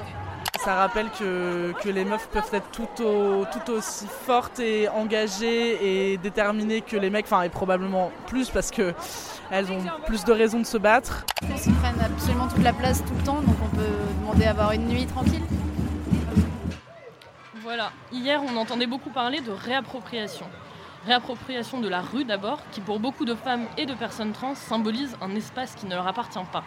Et réappropriation de la nuit aussi, qui dans l'espace public peut signifier une, vigilance permanente, la peur et même le danger.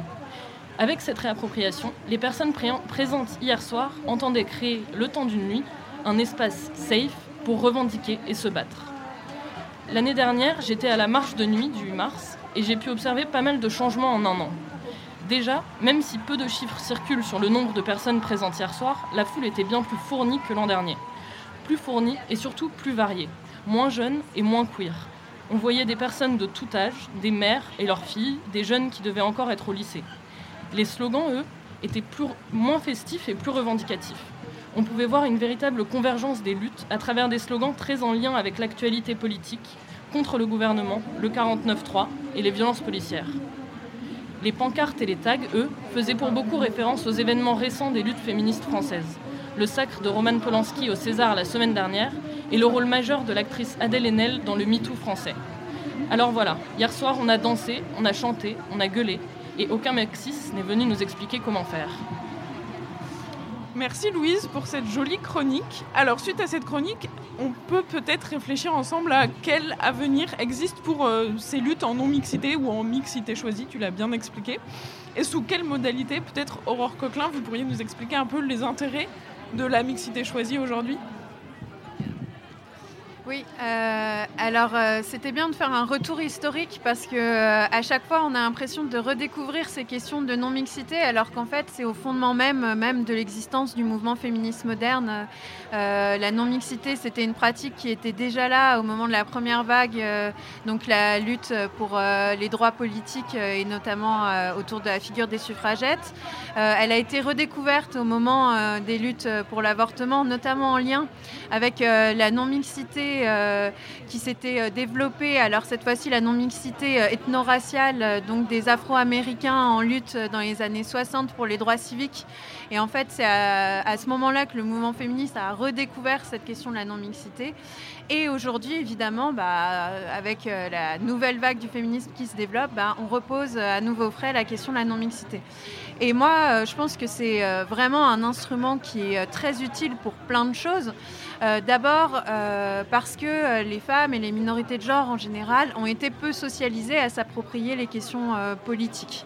Et en fait, euh, pour avoir tout simplement un espace qui soit libre pour pouvoir parler, pour pouvoir faire un partage d'expériences, pour pouvoir s'auto-organiser aussi, la non-mixité, c'est bien sûr un outil fondamental donc pour dépasser un peu une socialisation qui n'a pas poussé les femmes et les minorités de genre à s'intéresser à la politique.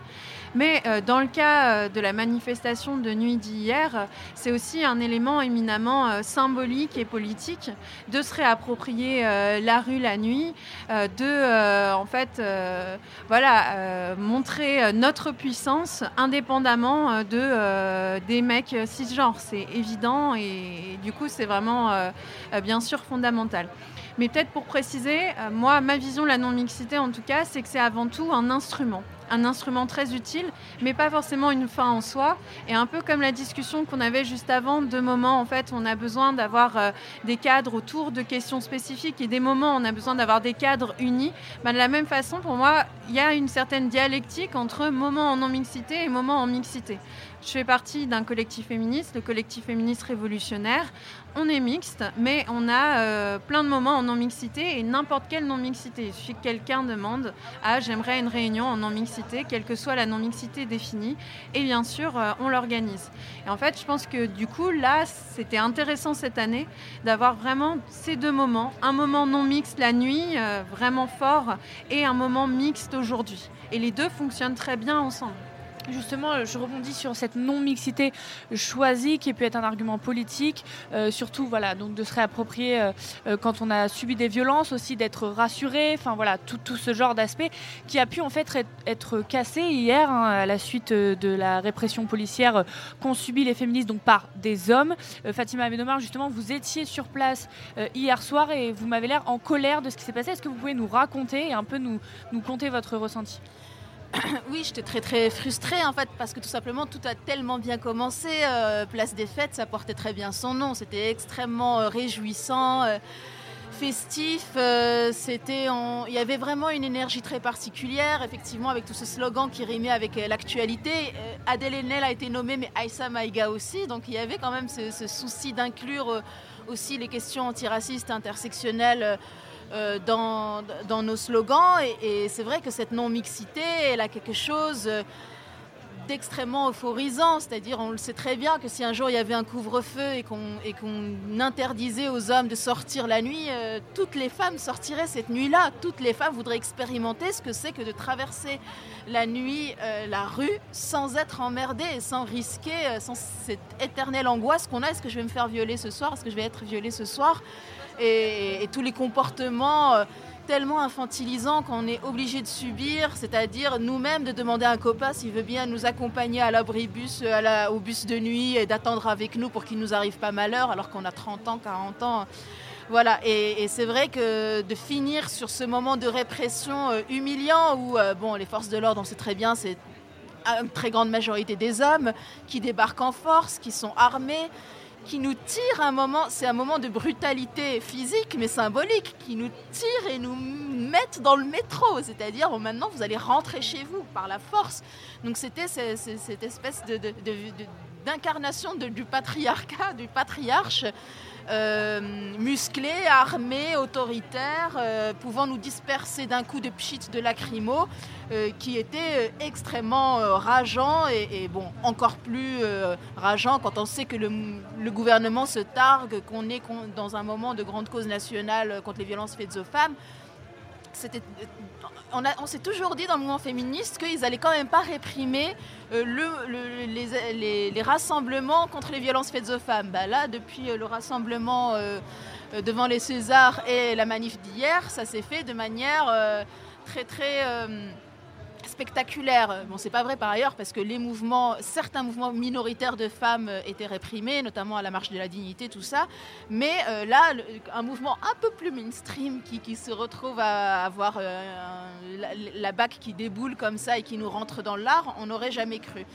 Et euh, Peut-être justement sur Ouais. cette question de la violence, en fait, euh, là vous venez de citer l'action des Césars et la marche hier, mais est-ce que peut-être que cette violence euh, qu'on a subie euh, de la part de la police et euh, des forces de maintien de l'ordre, est-ce que c'est hum, une violence qui intervient aussi en réaction à un, un usage nouveau de la violence par les collectifs féministes et par les mouvements féministes aujourd'hui? Est-ce que la violence peut être un outil de lutte que les femmes se réapproprient. Alors je vais vous proposer d'écouter, avant qu'on discute de cette question de la violence, euh, Audrey Chenu, donc on a eu un entretien euh, pendant euh, la série Genre au point, et elle nous explique pourquoi la violence n'est pas souvent considérée comme un moyen d'expression pour les femmes.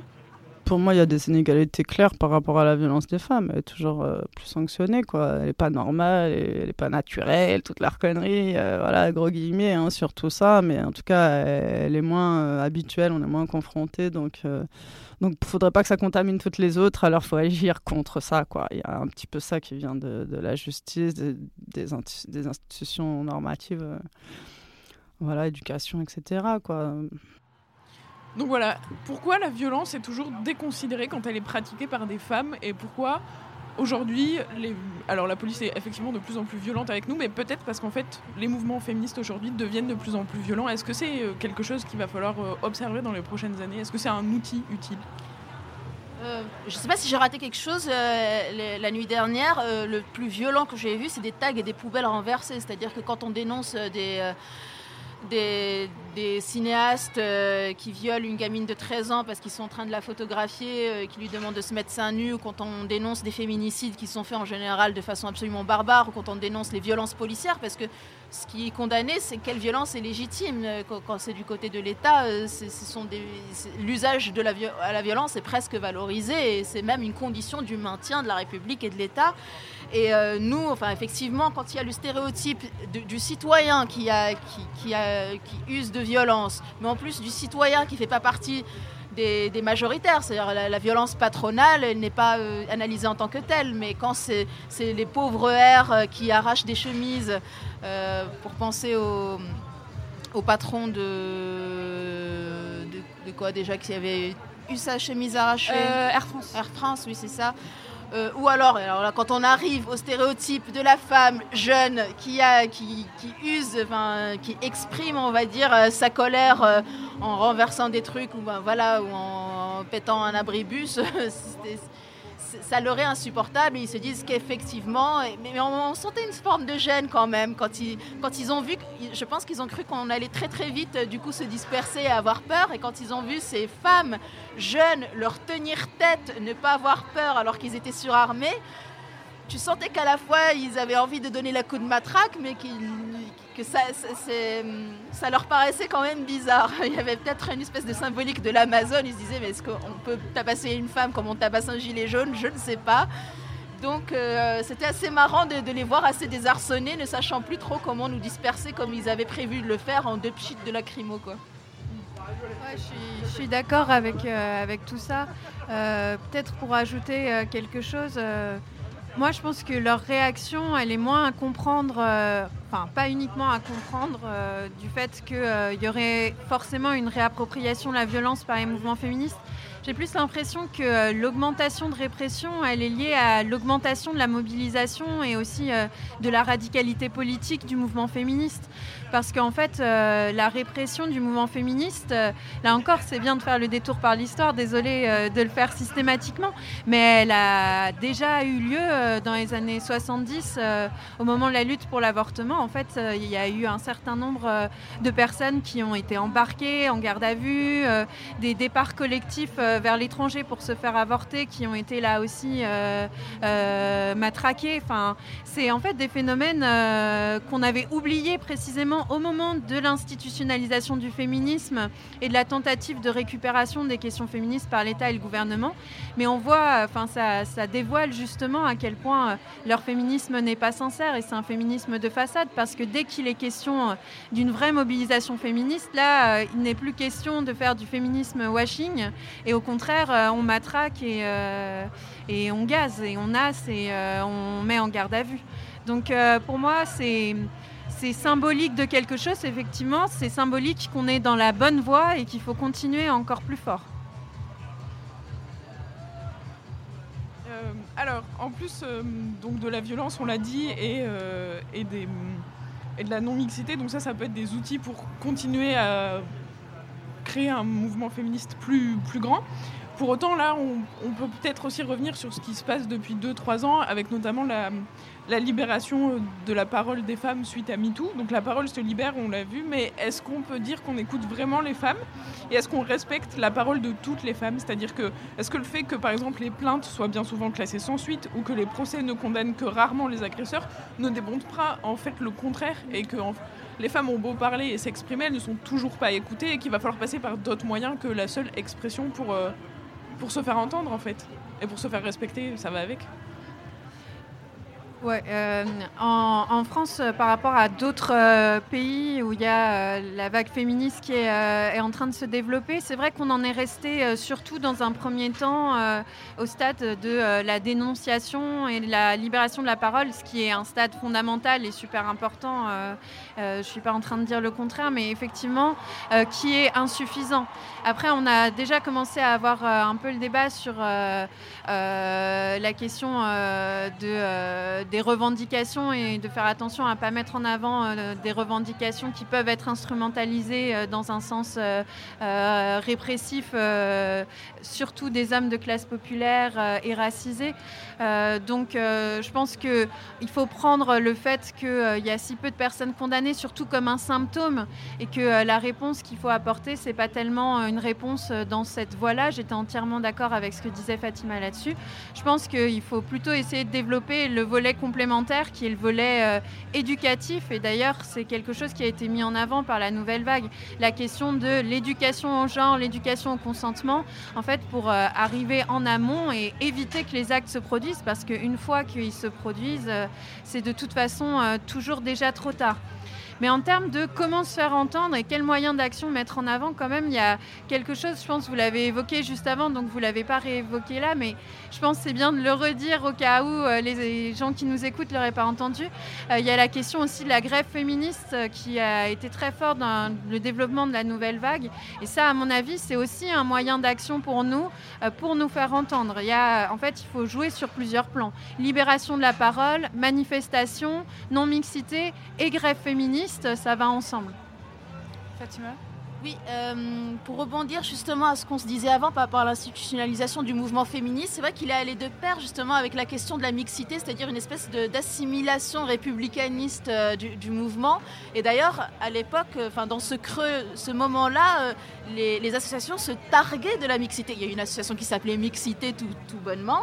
Oser le féminisme, quand on s'était créé, je dis ça parce que j'ai je fais partie des créatrices de- d'Oser le féminisme, bah, on mettait en avant, euh, limite, on mettait en scène la présence des hommes. Et alors moi, quand j'ai créé les effrontés, j'ai poussé le, truc jusqu'à faire euh, vanter quelque part qu'on avait un bureau paritaire. Donc c'était eff- effectivement un moment comme ça, on s'est laissé complètement euh, convaincre que c'était un mouvement en contradiction avec les, prétentions sincères de la République qui, était censée être égalitaire sur son fronton, etc.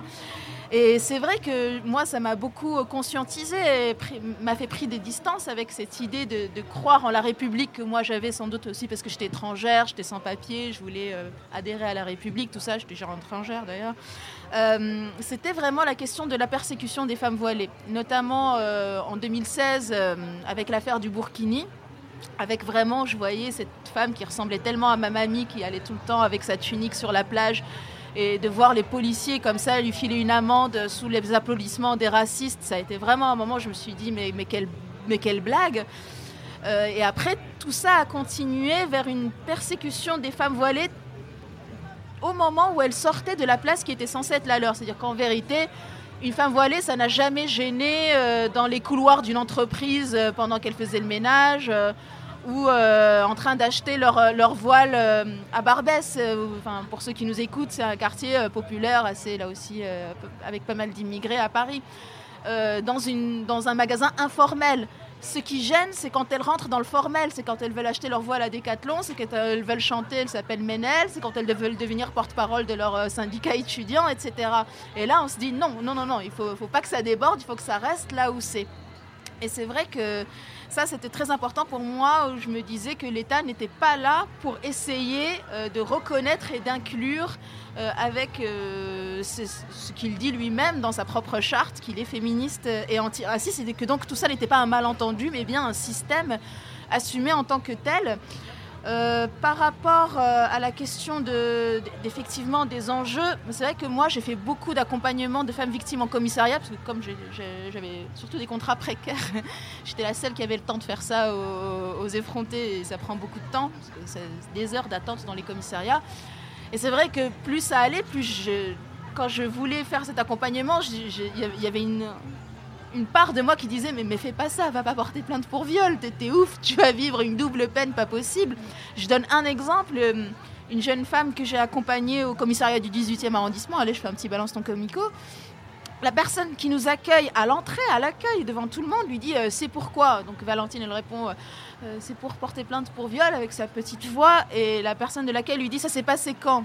Bah, La semaine dernière. Mais vous vous foutez de notre gueule, madame, rentrez chez vous, ça sert à rien, il n'y a plus aucune preuve. Pourquoi vous avez attendu une semaine? Donc elle, elle s'effondre, je vais m'asseoir dans un coin tranquille avec elle. Il y a un policier un peu plus sympa qui s'approche et qui nous dit écoutez. Euh, il sera sans doute pas condamné, donc continuez à faire vos études. C'est pas parce que vous avez rencontré un connard qu'il faut que vous gâchiez votre vie, tout ça. Après, j'ai pas pu l'accompagner, mais elle a été à la visite médicale. euh, et euh, elle m'envoyait des SMS, mais en pleurant, en me disant là, les infirmières, elles sont méchantes, elles me piquent, ça me fait mal, j'ai l'impression que je revis, enfin, je suis en train de vivre une double peine.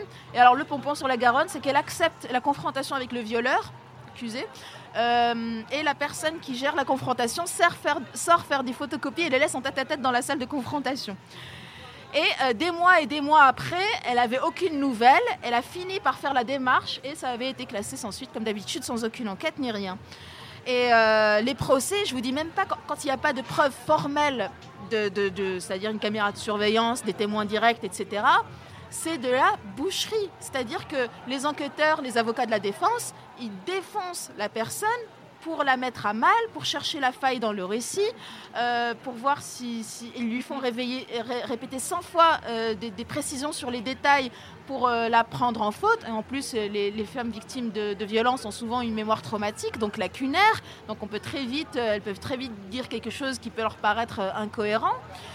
Donc euh, tout ça pour dire que je l'ai dit sur Facebook, donc je l'assume. Je dis pas que c'est la solution, mais je dis que j'en suis là. Moi, euh, quand j'ai été violée il y a un an et demi, enfin au réveillon, pas celui-là, celui dernier, bah, j'ai retrouvé le mec pendant la soirée, je lui ai pété l'arcade et je me suis, je dit qu'on était quitte. Lui, ça lui évitait la prison et moi, ça m'évitait surtout euh, l'absence d'un procès, voilà.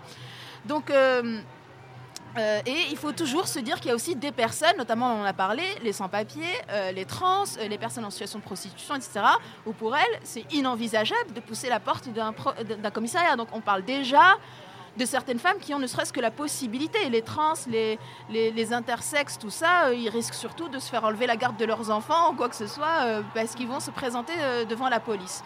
Mais là où je suis un peu optimiste quand même, c'est que ce qui peut renforcer aussi le, le mouvement, c'est tout le contre-discours qui est en train de se créer chez les plus jeunes. Parce que pendant les marches Nous Toutes, j'ai été très agréablement surprise par la maturité politique de leur, euh, de leur pancarte. On sentait qu'elles étaient allées voir des podcasts, qu'il y avait des, des Instagram qui se créaient sur plusieurs thématiques, de trans, de grosses, de noires, tout ça. Et euh, on a fait une, euh, une enquête en ligne euh, à nous toutes. Et dans l'enquête en ligne, c'était sur le consentement dans les rapports hétérosexuels.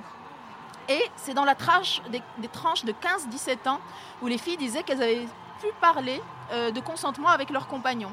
Et c'est aussi la tranche où elles avaient plus étudié ça à l'école, comme quoi ça marche. Et, euh, et si, si on obtient ça, que ça devienne sexy et pas du tout un moment de grande gênance euh, de, parler consentement avec son compagnon, je pense que ce sera déjà un grand, un grand pas. Bah, merci beaucoup euh, Fatima Benomar, je rappelle cofondatrice des Effrontés, membre de Nous Toutes, Aurore Quéclin, sociologue, doctorante à l'Université Par- Paris 1, Panthéon-Sorbonne, autrice de la Révolution féministe. On va vous laisser là, on est sur la place de la République euh, qui est bien remplie maintenant de la manifestation d'aujourd'hui et très bruyante, des cris, des chants, etc. Donc c'est la fin de cette émission pour la Journée internationale des droits des femmes sur Radio Parleur. Alors merci beaucoup à nos invités, merci beaucoup Antoine Attalin, Sophie Perroguet, Roman Salin à la production et évidemment à mes côtés, Adèle à la réalisation et merci évidemment au Fluctua de nous avoir accueillis. N'hésitez pas à faire des dons à Radio Parleur, c'est grâce à vous qu'on peut faire ce genre d'émission. Merci à toutes et tous de nous avoir écoutés et d'avoir été ici en public avec nous. Genre en point les autres épisodes à retrouver sur Radio Parleur. Merci beaucoup.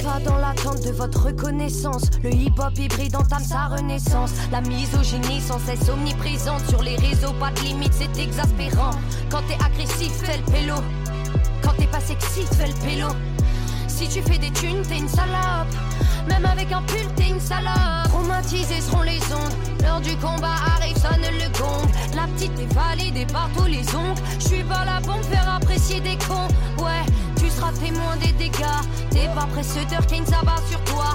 Les et les pigeons ne se mélangent pas. J'ai tout ce que tu n'as pas donc. Je suis cette sale chienne. Celle qui n'a rien demandé. Celle qui n'a pas quémandé. Celle qui vient te démanger. Celle qui t'a bien dérangé. J'aurais beau rapper la peine, résister à la haine, je ne serai jamais la reine. J'aurais beau tarter des milliers d'MC, les femmes ne seraient bonnes qu'à la vaisselle. Le passé difficile, ferme ta gueule si tu ne viens pas de la tête. Sur le trajet des critiques, sur les épaules, ôtez la tête. Fous le seum, celle qui débarque au milieu de milliers de cum. Tu n'apprécies pas, tu commandes tes chums. Derrière ton écran, déboussolé tes selles. Ouais, je vais niquer tous vos tabous. Aussi épicé qu'une sauce andalouse. Vénus est revenue à l'ordre du jour. Ta rage en a tout, je suis c'est du lourd. Je suis celle que tu n'attendais pas.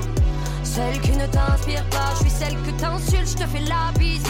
Je n'éduquerai pas un âne avec un freestyle, ouais. Même si je rappais, danser, chanter, parler anglais, pour certains, je ne serai jamais qu'une chienne. Je devrais rester à la maison pour tâches ménagères, enchaînées à des chaînes. Chienne. Celle qui n'a rien demandé, celle qui n'a pas quémandé, celle qui vient te démanger, celle qui t'a bien dérangé. Sale